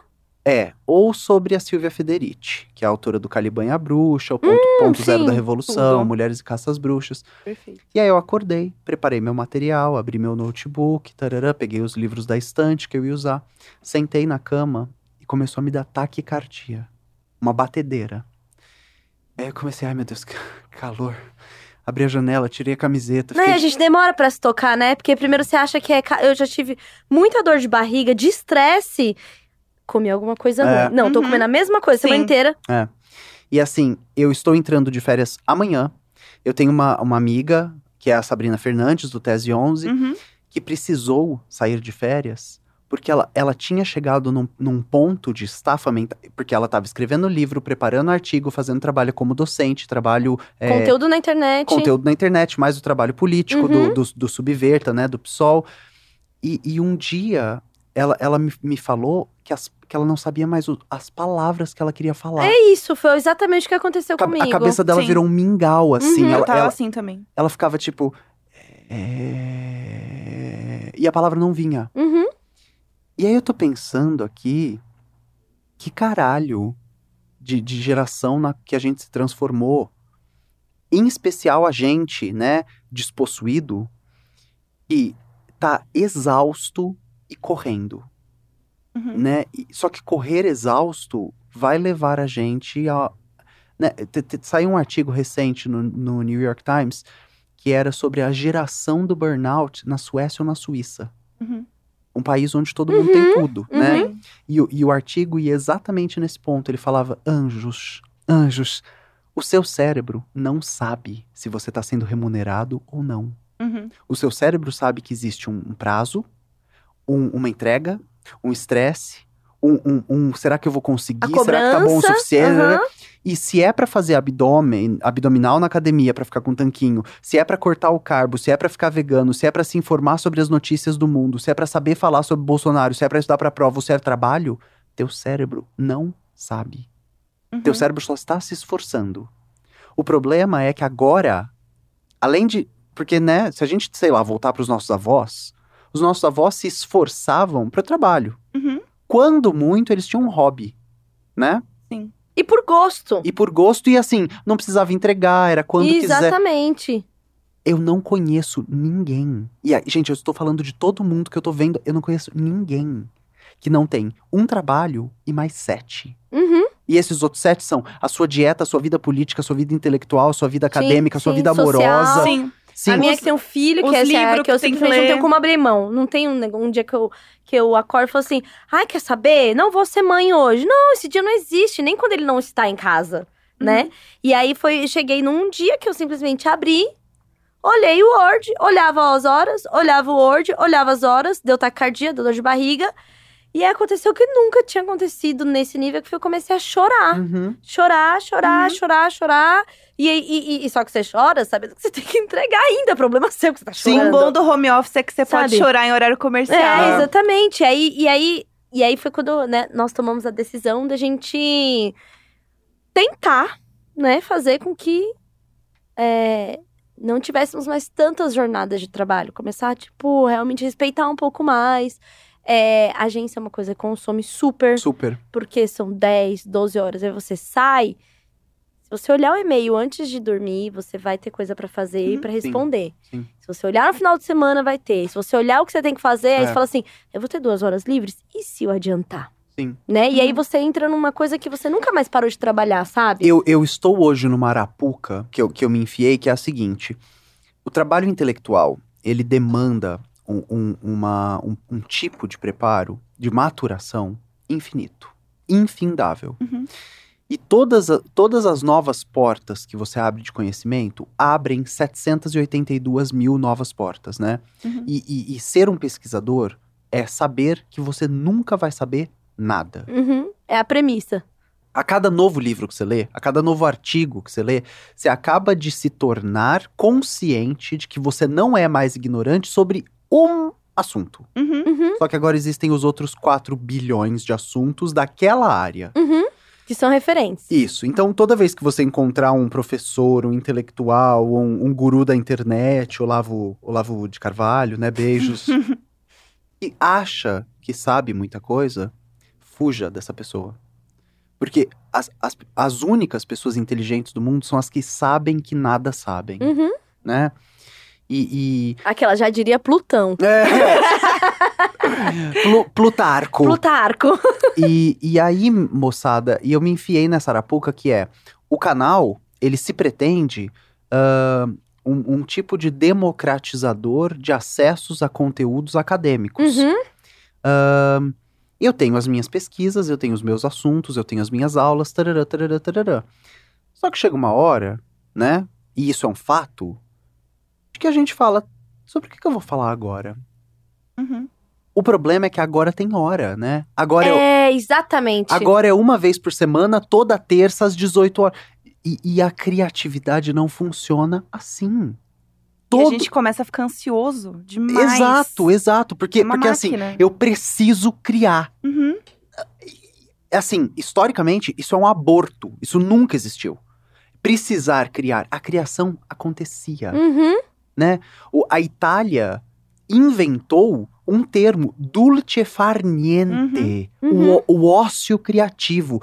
A tua cabeça precisa ficar parada, olhando pro. Na... Sabe, uma maçã precisou cair na cabeça do Newton pra ele falar: Eita! Uhum. Porque ele estava sentado embaixo de uma macieira fazendo nada. Nada. Sabe? A gente precisa. Mais uma coisa que é onde eu, eu tenho a referência da infância. Você precisa dar ócio para uma criança. Não vai oferecer nenhum brinquedo, nenhuma tela, deixa ela lá. Ela vai inventar uma coisa para brincar. Sim. E é onde vem a criatividade dela. Essa, eu, o meu contato com a infância me leva para as coisas mais básicas do ser humano, sabe? Que é onde a gente olha e fala assim: é, a gente perdeu mesmo. A nossa geração é uma geração de pais que fala assim: bom, se minha criança tá na escola das 8 a- ao meio-dia, das 8 a 1, da 1 às 4 ela vai pro inglês, das Sim, 4 sim. ela vai pra nat... E aí você começa a enfiar é, afazeres num. E isso, isso. Gente, eu, quando era criança, eu passava tardes olhando um quadro da casa da minha avó. Olhando pro ladrilho do chão. Sim, a gente tem essas Contando. memórias, essas memórias visuais de Sim. coisas, de azulejo, Sim, chão de caquinho, Sim. planta. Minha avó tinha muita planta, então eu lembro de, de planta e lembro de fazer comidinha de planta. Sim. Lá em casa a gente tem o, o quarto das invenções, sim. Como é isso? que é o mesmo quarto que recebidos Ah, e quarto de hóspedes, mas é o quarto que as caixas que chegam, o Valentim gosta de fazer invenções, porque ele falou que ele quer ser inventor. sim, Né? ótimo. E aí, ele realmente brinca com aquilo. E eu tinha esquecido como era fazer isso. Foi eu indo jogar a caixa fora, Que você. que ele falou, Sim. que ele falou assim: ah, não, mãe, deixa essa. Falei, tá. Um negócio que eu recebi um tubo. Ah, mãe, deixa esse tubo. Ah, mãe. Aí começou a virar assim. um- Aí eu fui na papelaria comprar coisas, né? Ah. Tipo, papel colorido, a cola glitter e tal. E ele passa muito tempo fazendo isso, a coisa das invenções. Ele gosta de fazer isso. Sim, E foi algo que eu e a mulher que cuida dele quando eu não estou tivemos que aprender. sim. Porque é, ela automaticamente pro, propunha uma brincadeira. Ou a TV, ou ir pro play, ou não sei o quê. E eu também, eu ficava com ele em casa e ficava assim, tem que fazer alguma coisa, né? Preciso dar uma atividade fazer- essa É, criança. Fazer alguma coisa, sei o quê. E aí, não, e, e era uma coisa que o pediatra já tinha falado há muito tempo, que é isso, a importância de deixar inventar. Quando ele era bebezinho, ele falava assim, o pediatra é um pediatra muito legal, humanizado, outro rolê, assim, que infelizmente, caro pra cacete pra gente saber Sim. que existe, né? Sim. Enfim, e ele falava assim, é... Abre o, abre o armário da cozinha. Deixa ele pegar a panela. É. Deixa ele ver Tupperware. É, é isso, é isso. Você pode comprar o brinquedo que for, que acende a luz, que canta, que tem a textura, o Sim, cheiro, que é de sim, madeira, que é de sim. plástico, que é de veludo.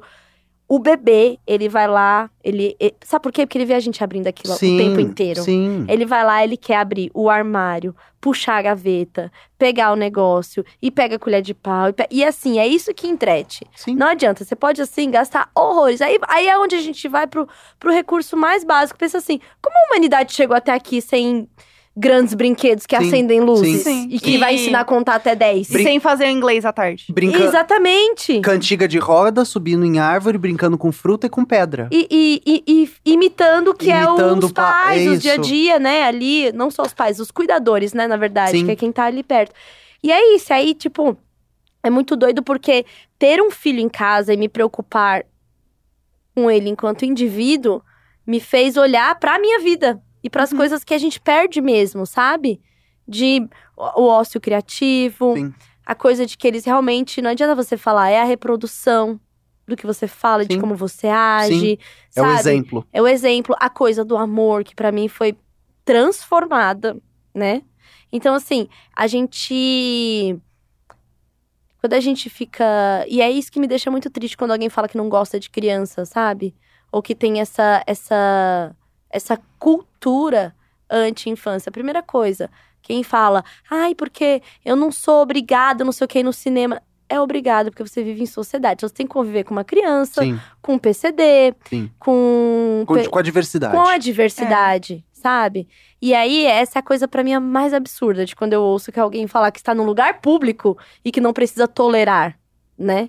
Então, assim, e aí é- essa coisa é uma coisa que me entristece demais, assim, que as pessoas, quando falam que não gostam de criança, não gostam da infância e tal, como se você tivesse a opção de simplesmente descartar. E não, e mais, é que isso também vai recair na mulher. Obviamente, porque Né? se você tira a criança do espaço, Você tira a mulher do espaço. você tira a mulher do espaço, É. porque quem tá responsável é ela. É, e isso vai acontecer com o posto de trabalho, isso vai acontecer com a universidade, isso vai acontecer Exatamente. com a escola, Com lazer. com lazer. com lazer, Sim. entendeu? De você ir num restaurante e as pessoas te olharem torto porque você chegou Sim. sozinha com a criança. Sim. Não, e outra, imagina entrar numa, num, num balé com um bebê que chora, Pois é. né? Pois é. E as pessoas, elas não toleram. É tipo assim, não, você não escolheu, Não. Ter, você não escolheu ter filho? Exatamente. Aí é onde torna cê- a punição. Você deveria ter escolhido que sua vida acabou. Exatamente. Era pra você ficar recluso lá É. num canto e não vir encher meu saco, porque eu não escolhi isso. Só que assim, você tá vivendo em sociedade. Se você pôs o pé pra fora da sua casa, Meu amor, bem-vindo, né? É. olá, seja bem-vindo, É. serei sua guia. É. Esse é o ponto, assim. Eu acho que eu já convivi com, com pessoas que viam a criança na rua e ficavam, ai, que saco, que inferno. E eu, assim, parado, olhando, falei, ah, poxa, né? Vou falar o quê? Fala, você fala uma vez, fala duas pra pessoa, a pessoa não quer ouvir mais, eu não vou falar mais nada. Sim, mas, mas eu fico pensando que isso é reflexo de uma sociedade cada vez mais é, é, treinada pro isolamento, Ah, totalmente. né? A, a, gente tá, a gente tá sendo treinado sem perceber Uhum. Uhum. 24 horas pra se isolar. Sim. E a sua timeline é o seu feed, é as suas curtidas, é o, que, é o conteúdo que você. É o... E aí você começa a acreditar que o mundo é você. Uhum. Afinal, você é o centro do mundo no seu celular. Então. E, que você, e, a, e a coisa do treino do cérebro que a gente esquece totalmente, né? Porque quanto mais a gente faz isso, a gente tá condicionando, Uhum. né? Você começa a ter um comportamento que condiciona a forma como você vê o mundo, Sim, sabe? Como É. assim as pessoas não estão me dando atenção? É. exato. A gente já falou sobre isso aqui também, sobre a questão da, da saúde mental em relação a, a aparelhos, Uhum. que é limitador de tempo, depois de uma certa hora não pode mais pegar. É, a eu que sou mãe, que tenho uma criança, vejo quantas pessoas se acham próximas porque viram o que eu postei. E não Sim. porque falou comigo, Sim. ou falou com ele, Sim, sabe? sim. E que eu comecei a falar assim, gente, Não é isso. não é isso. Ah. E que aí, quando uma filha teve, uma amiga teve filho, eu também tava me sentindo super próxima e lembrei, Porque- ei, Ei, é, peraí. não é proximidade. Então, assim, a é. gente tem que. É, é, repro... Sabe que esse papo de coach? Reprogramar o cérebro, porque o cérebro é uma máquina que vai aprendendo de acordo com o estímulo que você vai dando, né? Sim, Sim. total. Tá ali. Então, assim, a gente já falou sobre isso, sobre a coisa de não ficar seguindo quem te faz mal, sabe? A coisa da comparação. Sim. Entender que é uma ferramenta, que a gente Sim. tem que tentar de fato usar a ferramenta pra. E, É. e- e o que eu fico pensando também que é, que é um mandatório do nosso tempo, assim, um, um horizonte fatídico, é de que a gente precisa é, lutar contra a, a uberização da nossa mão de obra, que fez, e, e, claro, né, e a especulação dos bilionários, que fez com que as coisas mais básicas custassem metade do que você ganha. Uhum. Então a gente ganha muito pouco, e a gente ganha muito pouco porque quem tá produzindo em cima da gente quer o máximo de lucro, né? Uhum. Só que eles esquecem que ao pagar a gente muito pouco, a gente não consegue comprar as coisas que a e gente não tem o poder produz. de compra. E aí a economia é, tá sempre em crise, mas beleza, eu que não quero falar disso, quero falar de. A gente trabalha demais, recebe de menos, e, e- e o plano neoliberal é que o Estado pare de existir. É que, né, o Chile tá. o- no Chile está acontecendo o que está acontecendo no Chile, porque não existe educação pública, não existe saúde pública, não existe previdência. E o Brasil. E que dizem que lá é muito caro também consumir, né? Sim, sim. E, e é exatamente isso. A, a Revolução 4.0, né? A galera da TI vai saber. Tem um, tem um podcast de um amigo chamado Infoproletariados, que é sobre os trabalhadores da, da- da- da- das plataformas, né? Os programadores, tarará, tarará, discutindo o marxismo. E, e eles falam muito sobre a, a Revolução 4.0, que vai ser a automação dos nossos trabalhos. nossos, que eu tô falando, é da galera que acha que tá a salvo porque cria, porque programa, Sim. porque desenvolve. Anjos, nós somos o próximo Sim. a perder os empregos. Uhum. Né? Uhum. É, estão sendo desenvolvidas coisas que desenvolvem coisas. Sim. E, e, e, e ou a gente vai, ou a gente reorganiza as sociedades para um sistema que não seja esse, no qual. A, a- gente, a gente já chegou aqui. O Uber é. Você só recebe se você trabalhar. Uhum. Ah, sim, sim. Se- É por pela demanda, né? E se você precisa. E se você tem filho, e você precisa pagar aluguel, porque você não tem casa própria, Uhum. porque todas as casas próprias foram compradas pelos especuladores financeiros, Uhum. os bilionários que não tem mais o que fazer, então eles investem dinheiro no Higienópolis, aí gentrifica o Uhum. bairro, tira os pobres de lá, Largo da Batata, agora investe dinheiro no Largo da Batata, constrói umas torres lindas, tira todo o pobre daqui, faz dinheiro em cima de dinheiro. Então, a gente não tem nada. Uhum. A gente aluga tudo. Essas pessoas, inclusive, alugam as próprias ferramentas de trabalho. A- As bikes, os carros, Sim, né? O que, tem, o que tem de Uber que não tem carro. Sim. É uma Sim. pessoa Eu alugando. fiquei chocada com isso. Eu achava que Sim, o carro era da sim. pessoa. É e igual, não é. Era igual a, a frota de táxi também tinha esse- Exato. isso, É né? isso. Que é o, Exato. ai, fulano tem uma frota de táxi. Então ele coloca lá os caras pra dirigir. Pra ele. Pra É. ele. É. E é uma falsa ilusão, que é aquilo que você fala no vídeo, dessa falsa ilusão de tipo, ai, mas eu faço meu horário. Ai, mas é um trabalho flexível. Não, não é. Muito pelo contrário, né? Uhum. Tipo, Muito pelo contrário, porque como é por demanda, você nunca para. você nunca para. Exato. Porque você tá vivendo na sociedade que fala que você tem que ter dinheiro pra fazer tudo. É isso, a nossa vida inteira é alugada. Quando você falou isso, me dá até um, Um nó na garganta. um nó, porque assim, é, eu crio meu filho, aí eu tô lá. Se eu não for uma, uma pessoa que produz, sendo que eu alugo absolutamente tudo, a rede de apoio, a escola, o plano, saúde, o, aluguel, apartamento. o apartamento. Pois é. Então, assim, Uhum. se cai o meu trabalho, cai tudo que tá alugado, Sim. né? E aí, e aí é isso que a gente precisa entender enquanto millennium. Uhum. Todo mundo que nasceu de 86 a 96 chama millennium.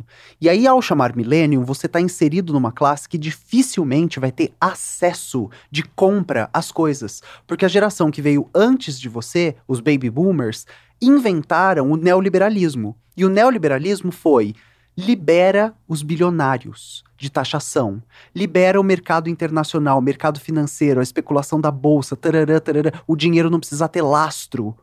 E, e aí, o que a gente vive é a geração antes da gente dominou tudo. Uhum. As praias são deles, os campos são deles, as máquinas são deles, os imóveis são deles. Uhum. E agora, se você quiser ir pra praia, pro campo, pra cidade ou pro trabalho, você paga pra trabalhar. Você paga pra viver. Você paga pra ter saúde. Você- E aí, no Chile, o que, que aconteceu? A galera não tinha como pagar pra isso. E o plano neoliberal é: ah, se você é pobre, você pode morrer. Você tem duas opções, né? Ou você vende sua mão de obra pelo que a gente tá pedindo, ou você entra pro crime, ou você pode morrer. Olha que, olha que opção maravilhosa. Uhum. Uhum. E aí parece que a galera não, não escolhe morrer, né? Tem essa... Aparentemente, É. dados últimos. É. É, eu acho que não. E, e aqui no Brasil, co- com- como a gente começa essas reformas ensandecidas, loucas, né? Trabalhista, da, da previdência, educacional, tarará, tarará, a gente tá caminhando pro abismo que já, assim, é cenas dos próximos episódios. É só olhar pro Chile. Sim. É só olhar pro Equador. E aí a gente fica caminhando pra esse lugar. O que eu penso é, ou a gente constrói uma nova sociedade pra ontem, na qual vai haver renda mínima cidadã, que é, você é mãe? Não existe nada mais importante do que isso, senão a pirâmide populacional inverte. Exatamente. Cê- você precisa de uma bolsa do Estado de 3 mil Uhum. reais pra ser mãe. Porque você precisa. Porque eu criar- faço um trabalho que não é remunerado e ele é trabalho. Ele é né? trabalho. O criar uma criança. Criar uma criança. é- não, e não é, não é um remunerado para pagar a escola, não. É o criar a criança. É a Isso. noite que eu perdi. Isso. É o meu corpo que mudou. É, o tempo que eu fiquei fora sem, É. sem contribuir com a minha mão de obra.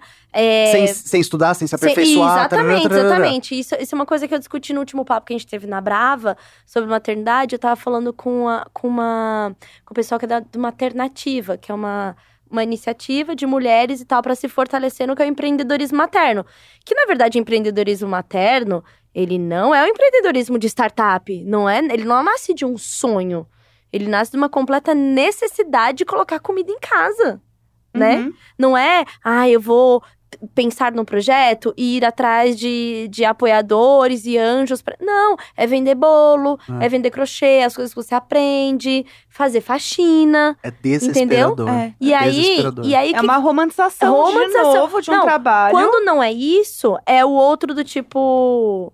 É a mulher que fica num empreguinho pra poder acompanhar o filho a crescer. Então ela sai de uma indústria, ela sai de um cargo de chefia e tal, e ela passa a fazer é, microempregos assim na casa dela, porque agora ela pode ter mais tempo com o filho dela. Uhum. E é só ela que tá pensando nisso, né? Sim. E aí tem a Maternativa, que é essa rede que é, é super feminista e militante nisso, de, de, de- de, é, tornar mais profissional esse trabalho, é, orientar mulheres, Hum. orientar principalmente empresas para não perder a mão de obra de trabalho de uma mulher quando ela engravida, Sim. né?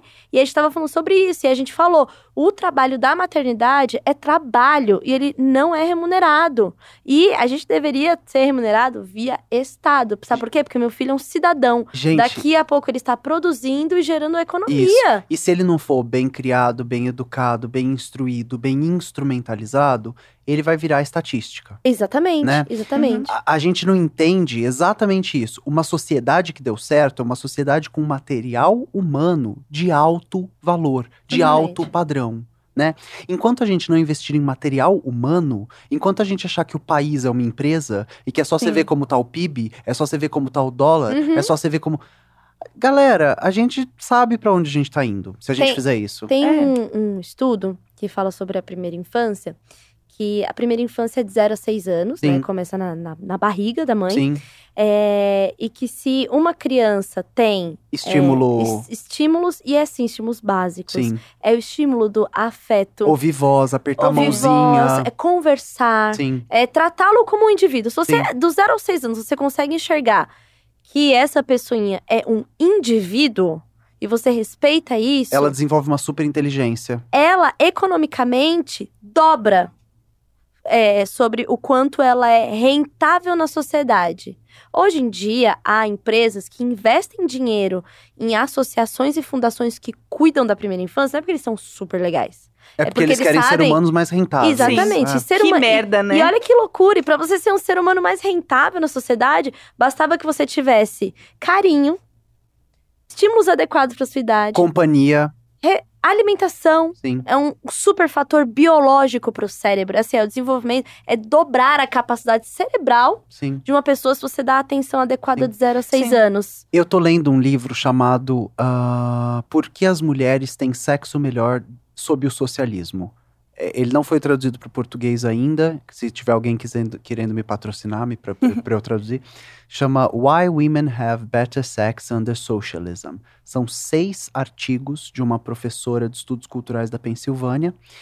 É, dois deles sobre sexo, né? Sobre é verdade, tá? As mulheres que estavam para lá do muro de Berlim, elas transavam mais e gozavam mais do que as que estavam para cá do muro de Uhum. Berlim.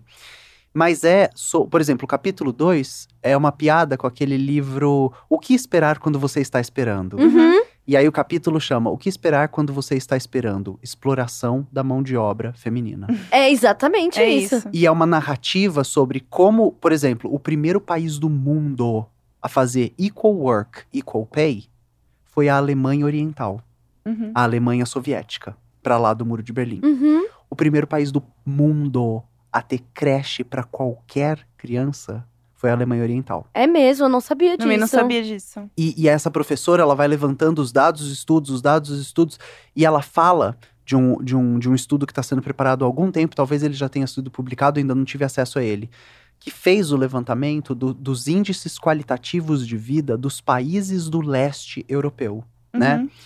Durante União Soviética e pós-União Soviética.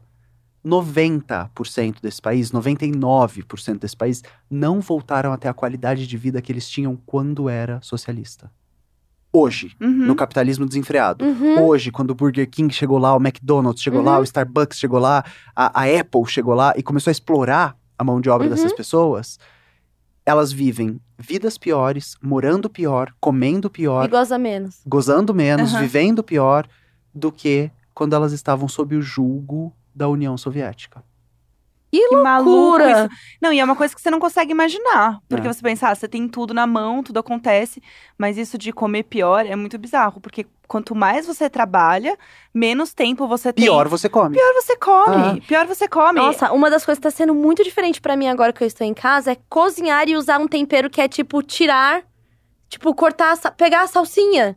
Pegar um manjericão. Eu acho o maior luxo da vida e a coisa mais simples que você tem pra fazer quando você cozinha. Sim, mas é quando eu, eu tava trabalhando home office e fui trabalhar fixo, né? Nesse tempo, eu engordei 10 quilos. Trabalhando Caramba, num lugar amiga. fixo. É? Porque é isso, tipo, eu parei de comer como eu comia em casa, porque eu fazia minha própria comida. Sim. Então, com o tempo. E, e é uma coisa que você não percebe, porque assim, eu tava teoricamente me alimentando bem. Tipo, eu tava comendo mais ou menos como eu comia, mas não era a comida que eu fazia na minha casa. Não é como eu costumava ter uma alimentação E e, uma rotina de vida. E você acha que o restaurante que precisa fazer lucro vai usar os melhores ingredientes ou os mais baratos? Sim. Sim. E você acha que a rede de comida industrializada que precisa fazer lucro vai usar os melhores ingredientes ou os mais baratos? Uhum. E aí, o que você tá pondo pra dentro. E assim, gente, vamos lá. A, a primeira preocupação que a gente tem quando a gente tem um cachorrinho ou um bebê é o que que meu cachorrinho e meu bebê vão comer, Uhum, né? Será que essa ração é lixo? Será que tem produto de petróleo na ração? uhum. Será que essa papinha, eu vou dar papinha pra... Pera, deixa eu virar aqui. Ó, sódio, o primeiro ingrediente. Não, não vou dar esse. E por que, que a gente não tem essa preocupação com a Sim. gente? Aham. Não, a gente não tá nem aí. Não tá nem aí. Ah, e, e o pior é, é, quando eu tava num dia muito lixo, eu pensava, hum, só um hambúrguer bem bem Gorduroso. gorduroso para me ajudar hoje, É. né? Hum, já sei. Ah, A gente começa a fazer a, a autoindulgência, a indulgência Autoindulgência de é tipo, pior. vou. Ai, tô muito mal, vou comer um quilo de batata frita. Então, assim, aquela pessoa que acorda de manhã, que vai na academia, que come bem, ela ou ela trabalha home office ou ela não trabalha. O trabalho dela é muito flexível, de uma Sim. forma muito privilegiada. Sim. E, e a gente olha no Instagram essas pessoas e a gente fica mal. E não é isso, é porque a vida dela é totalmente diferente. Ela pode fazer isso. Eu ela vi- pode se dar o luxo de ir É, na academia à Eu tarde. vi, um- eu vi uma coisa muito foda, assim, que eu tava. Eu acompanho aquele vegano periférico. Sim, É vegano periférico, é, né, que chama. Instagram. E aí alguém compartilhou uma- alguma coisa e alguém debochou em cima no Twitter e começou uma discussão. Que era falando sobre o Subway. Uhum. Ai, porque é, quem acha que, pelo amor de Deus, que Subway presta, sabendo que custa só R$7,90, até a embalagem seria mais cara. Não, não, não.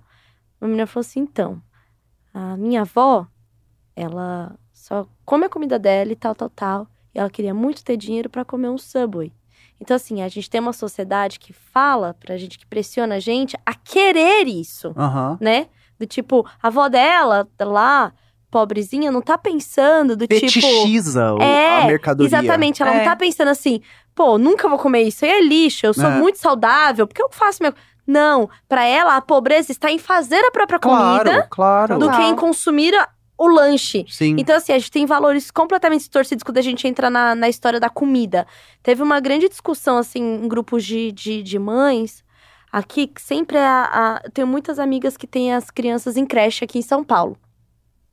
E aí, foi a, a briga por causa do bolinho Ana Maria, Hum. que tinha no, no, no cardápio da creche. Um monte de mãe que... Assim, discussão Pinheiros.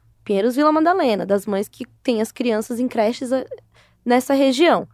Que era falando, tem que tirar o bolinho Ana Maria, tem que tirar o bolinho, não sei o que, não sei o que, não sei o que, porque tem que escolher coisas melhores. Ela falou assim, então, para muitas crianças, o comer não é só o comer. Não é só a refeição, mais uma das refeições que ele tá fazendo é na escola. Tem a sua casa, tem a sua casa, seu final de semana. Para muitas crianças que estão na rede pública, é, o comer é uma celebração. E dentro da sociedade, dentro da- da- das, das coisas que ela recebe, o bolinho é uma coisa importante. É uma brincadeira para ela, é o diferente. Então não é só Uhum. porque você quer que o seu filho cristal, que está na rede pública, né, porque você é bem descolada, não tem acesso ao bolinho porque você jamais ofereceria isso na sua casa, você não pode ir lá e limitar outras crianças que só terão acesso a um doce de- dessa forma porque está na escola, sabe? E é assim, é uma. Essa discussão durou, rompeu assim, dividiu grupos, porque é. É muito isso, é uma, é uma. Existe uma elitização muito grande. É, é como se tivesse polarizado até a comida, entendeu? Sim. Tipo, tem a polarização ali de que, tipo, eu vou oferecer o melhor, o orgânico, feito em casa, meu filho nunca vai comer industrializado. Enquanto do outro lado, onde isso é oferecido o, o natural, porque é a condição de preparar, o industrializado se torna fetiche. Sim. Ele, assim, é, é o, o auge, Sim. entendeu? Sim. E aí, quando isso se encontra dentro do espaço público, que é a escola, e que a gente vê que a sociedade tá tão quebrada, né? De, tipo, você ter o- o- a mãe que ganha mil com a mãe que ganha 15, 18 mil. 18 ali na mesma escola, você vê esse, esse tipo de conflito, sabe? E aí, quando a gente começa a pensar em como a gente tá olhando pra comida, porque é isso, comer bem se tornou caro no sentido do orgânico. E é. Não, comer bem é luxo. É um É. luxo, É né? luxo, Tipo, de você. verdade. O, o tempo para cozinhar, dado como a gente vive hoje, o trabalho e tal, você ter o tempo de cozinhar, Não, e outra né? coisa, você tem o tempo de cozinhar, mas aí beleza, você vai cozinhar no quê? No domingo à noite, É. pra você fazer a marmita da semana, É. e aí você vai ter que ter todos os potes da comida E também. tudo congelado, né? E aí começa a, a loucura do congelamento, exatamente. E aí, aí você fica preso num. Aí,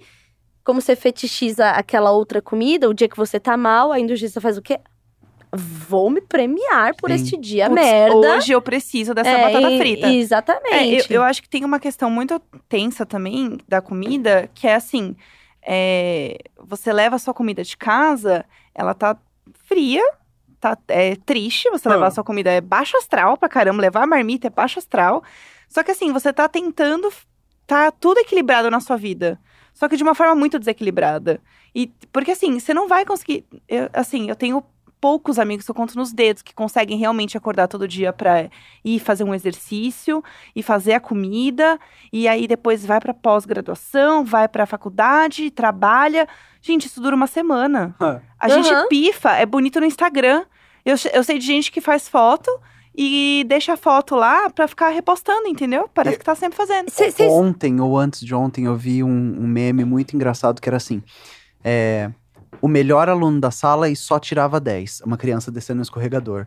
Aí, preguiçoso e nunca fazia nada, descendo outro escorregador. Aí os dois escorregadores se encontravam pra deprimido aos 25. Sério? É, É isso. isso. Sabe o que, que é uma matéria muito boa que eu vi? Que falava. é, se você é um jovem de vinte e tantos anos, mora sozinho, é impossível você manter a sua casa limpa, o seu emprego e a sua vida social. Porque isso só existia quando tinha o trabalho invisível Da, Da dona mulher! de casa! Sim! né, da mulher. É isso, você não consegue fazer. Sim. É um trabalho invisível que tá aí que todas as outras estruturas se apoiaram nele para sim, que ele acontecesse. Sim. E todas as outras estru- estruturas só aconteceram porque tinha alguém te vestindo, te nutrindo e te limpando. Exatamente. Né? Agora que é tudo você, meu amor, se É. vira. Aí é, agora você vê que, tipo, esse modelo não- é impossível você, você sozinho fazer É. isso, sabe? E a gente não fala sobre isso. E isso que eu acho que é muito importante. Porque a gente fica vendo as pessoas fazendo isso, a gente acha que tá tudo certo. Que Exatamente. você que tá o errado, você que não tá aguentando, você que não é forte o suficiente pra colocar tudo nos, nos trilhos, sim, entendeu? Sim. E não é assim que funciona. Ainda mais quando você trabalha longe pra caralho do trabalho, você tem que ficar duas horas no trânsito. Nossa, não, é, não é a dá. coisa. E aí a gente chega em São Paulo, que é a coisa do trânsito, né? A do transporte pra conseguir ir e vir para o local de trabalho. Sim. Bom, esse programa se tornou niilista, a gente viu que realmente não tem mais o que fazer. Ai, quem, quem mandou me trazer? Não, gente, ó, tem, É. tem muito o que fazer. Tem e a, mu- e a- exatamente, E a primeira coisa é internalizar uma frase. Se, se eu puder deixar uma frase pra encerrar o programa, Eu tô é: Por favor, pronta, por eu quero favor. internalizar. não é depressão, é falta de justiça social. É isso. Não é um pro... você não está com um problema. A sociedade está com um problema. Você não está doente. A sua sociedade é doente. E, e- e pensar saúde numa sociedade doente é o desafio da- do nosso século, né? Pensar amor numa sociedade de ódio é o desafio do nosso século. E, e eu espero demais que a gente possa entender que pensar saúde, pensar amor, pensar convívio é, é, é falácia. É lero-lero, é papo de gente branca de classe média. Porque enquanto esse lixo de sociedade não for destruído e outra for construída em cima, amor, good vibes, reprogramação do cérebro, é coisa de gente privilegiada. Não existe. Assim, para fechar, a Angela Davis tem uma frase. Angela Davis, marxista, feminista, Uhum. negra, mulher, líder, pro- pro- professora da Lélia Gonzalez brasileira, leiam Lélia Gonzalez. Ela tem uma frase que é o seguinte: saídas individuais para problemas coletivos é alienação. Hum. Então toda vez que você achar, ah, eu dei meu jeito, ah, eu consegui, Uhum. você se alienou. Porque para que você tenha conseguido, você teve que fuder outros 40, outros 30. Você tá explorando a mão de obra de outra pessoa, você tá comprando um produto mais barato, você tá eh, contratando alguém para limpar a sua privada. E toda vez que você faz isso, a sociedade fica mais doente, mais desigual e você vai ter mais problemas. É, porque aí é, é o rebote, né? Volta tudo pra gente, assim, é isso. A gente não consegue dar conta de tudo, começa a ter que comprar tudo, alugar tudo. É porque é uma distribuição que é mal feita, né? A gente fala muito sobre pensar no macro e se lembrar do micro, que é assim, a nossa saúde. É isso, a nossa estafa do trabalho. Cara, por quê? Como? Como que, eu, como que isso. Porque os salários são um lixo, tudo é muito caro, a gente E não a tem gente- acesso às O exatamente. coisas. problema não é você, o problema é a sociedade. É, a gente tem um problema É muito, isso. muito sério de É. um problema É. social, É. né? É. Que a gente falou, a gente até fala que muito sobre a importância da terapia em tudo, mas é isso. Antes de você ir lá e fazer terapia, você tem que ter onde dormir, Sim, você tem que ter o que comer, sim. sabe? É, a, pra sociedade que a gente vive, a autoestima é super abalada pelo falta do poder aquisitivo, Sim. Sabe? Então, assim, não é um problema que está estritamente ligado ao a, a, o seu ser. Mas é porque tem tanta coisa. externa. A gente vê a, a questão das mães com depressão. É Sim. óbvio. Sim. Você ganha um filho e é tirado da sociedade. Sim. Sabe? Tem, tem os históricos de, de. Da. Nossa, uma matéria muito boa da BBC das mães que se juntavam pra usar cocaína enquanto as crianças estavam brincando na sala.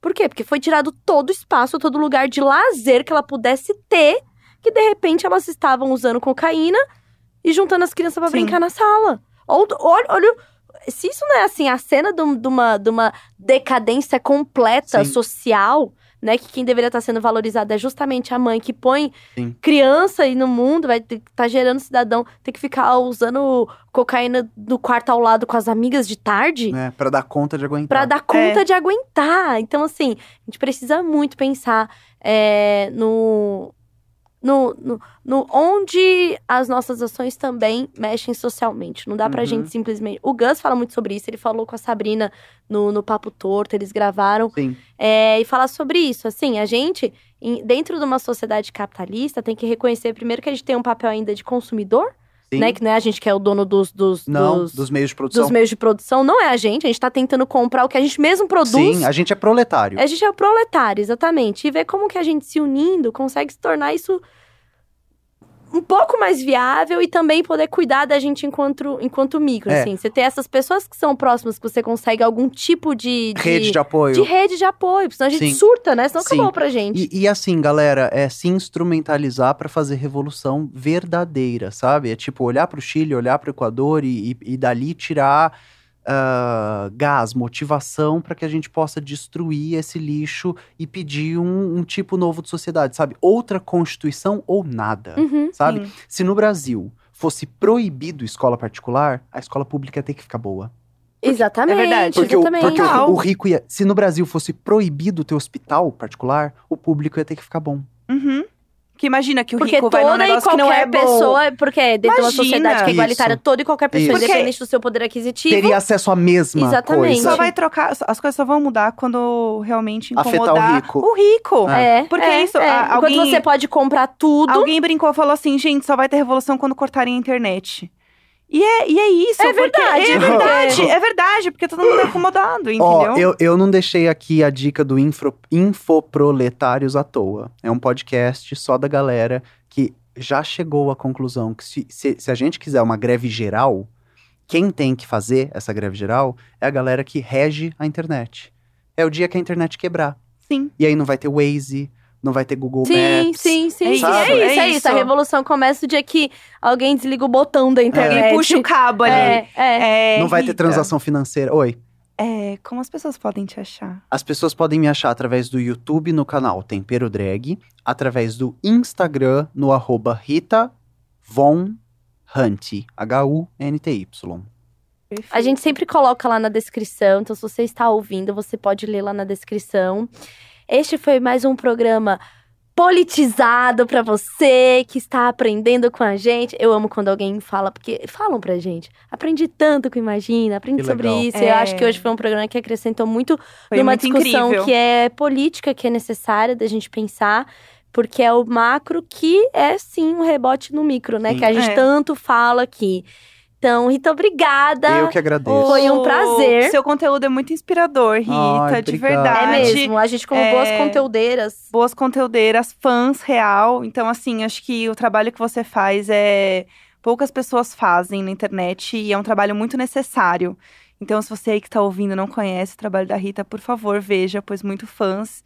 E é realmente muito foda, assim, de verdade, sou fã. Eu fico muito feliz, também sou muito fã de vocês. Eu acho que reunir pessoas para discutir assuntos agora, né, nesse lixo de planeta que a gente tá, dessa sociedade lixo, doente, já é um, um, um ato pré-revolucionário, né? A gente Total. precisa de mais espaços de diálogo, construção e discussão. E, e saiam desse podcast e procurem o de vocês fora do virtual! É isso. Reunião em casa. O Gus respondeu porque que é meio surdo. Ah, Pô, essa história do meio surdo é por causa do Vitor, que abriu a empresa com a gente, que ele é surdo de ouvido. Então Ah. é uma homenagem. e o coelhinho é o Vitor, será? Provavelmente, né? Porque... Chocada!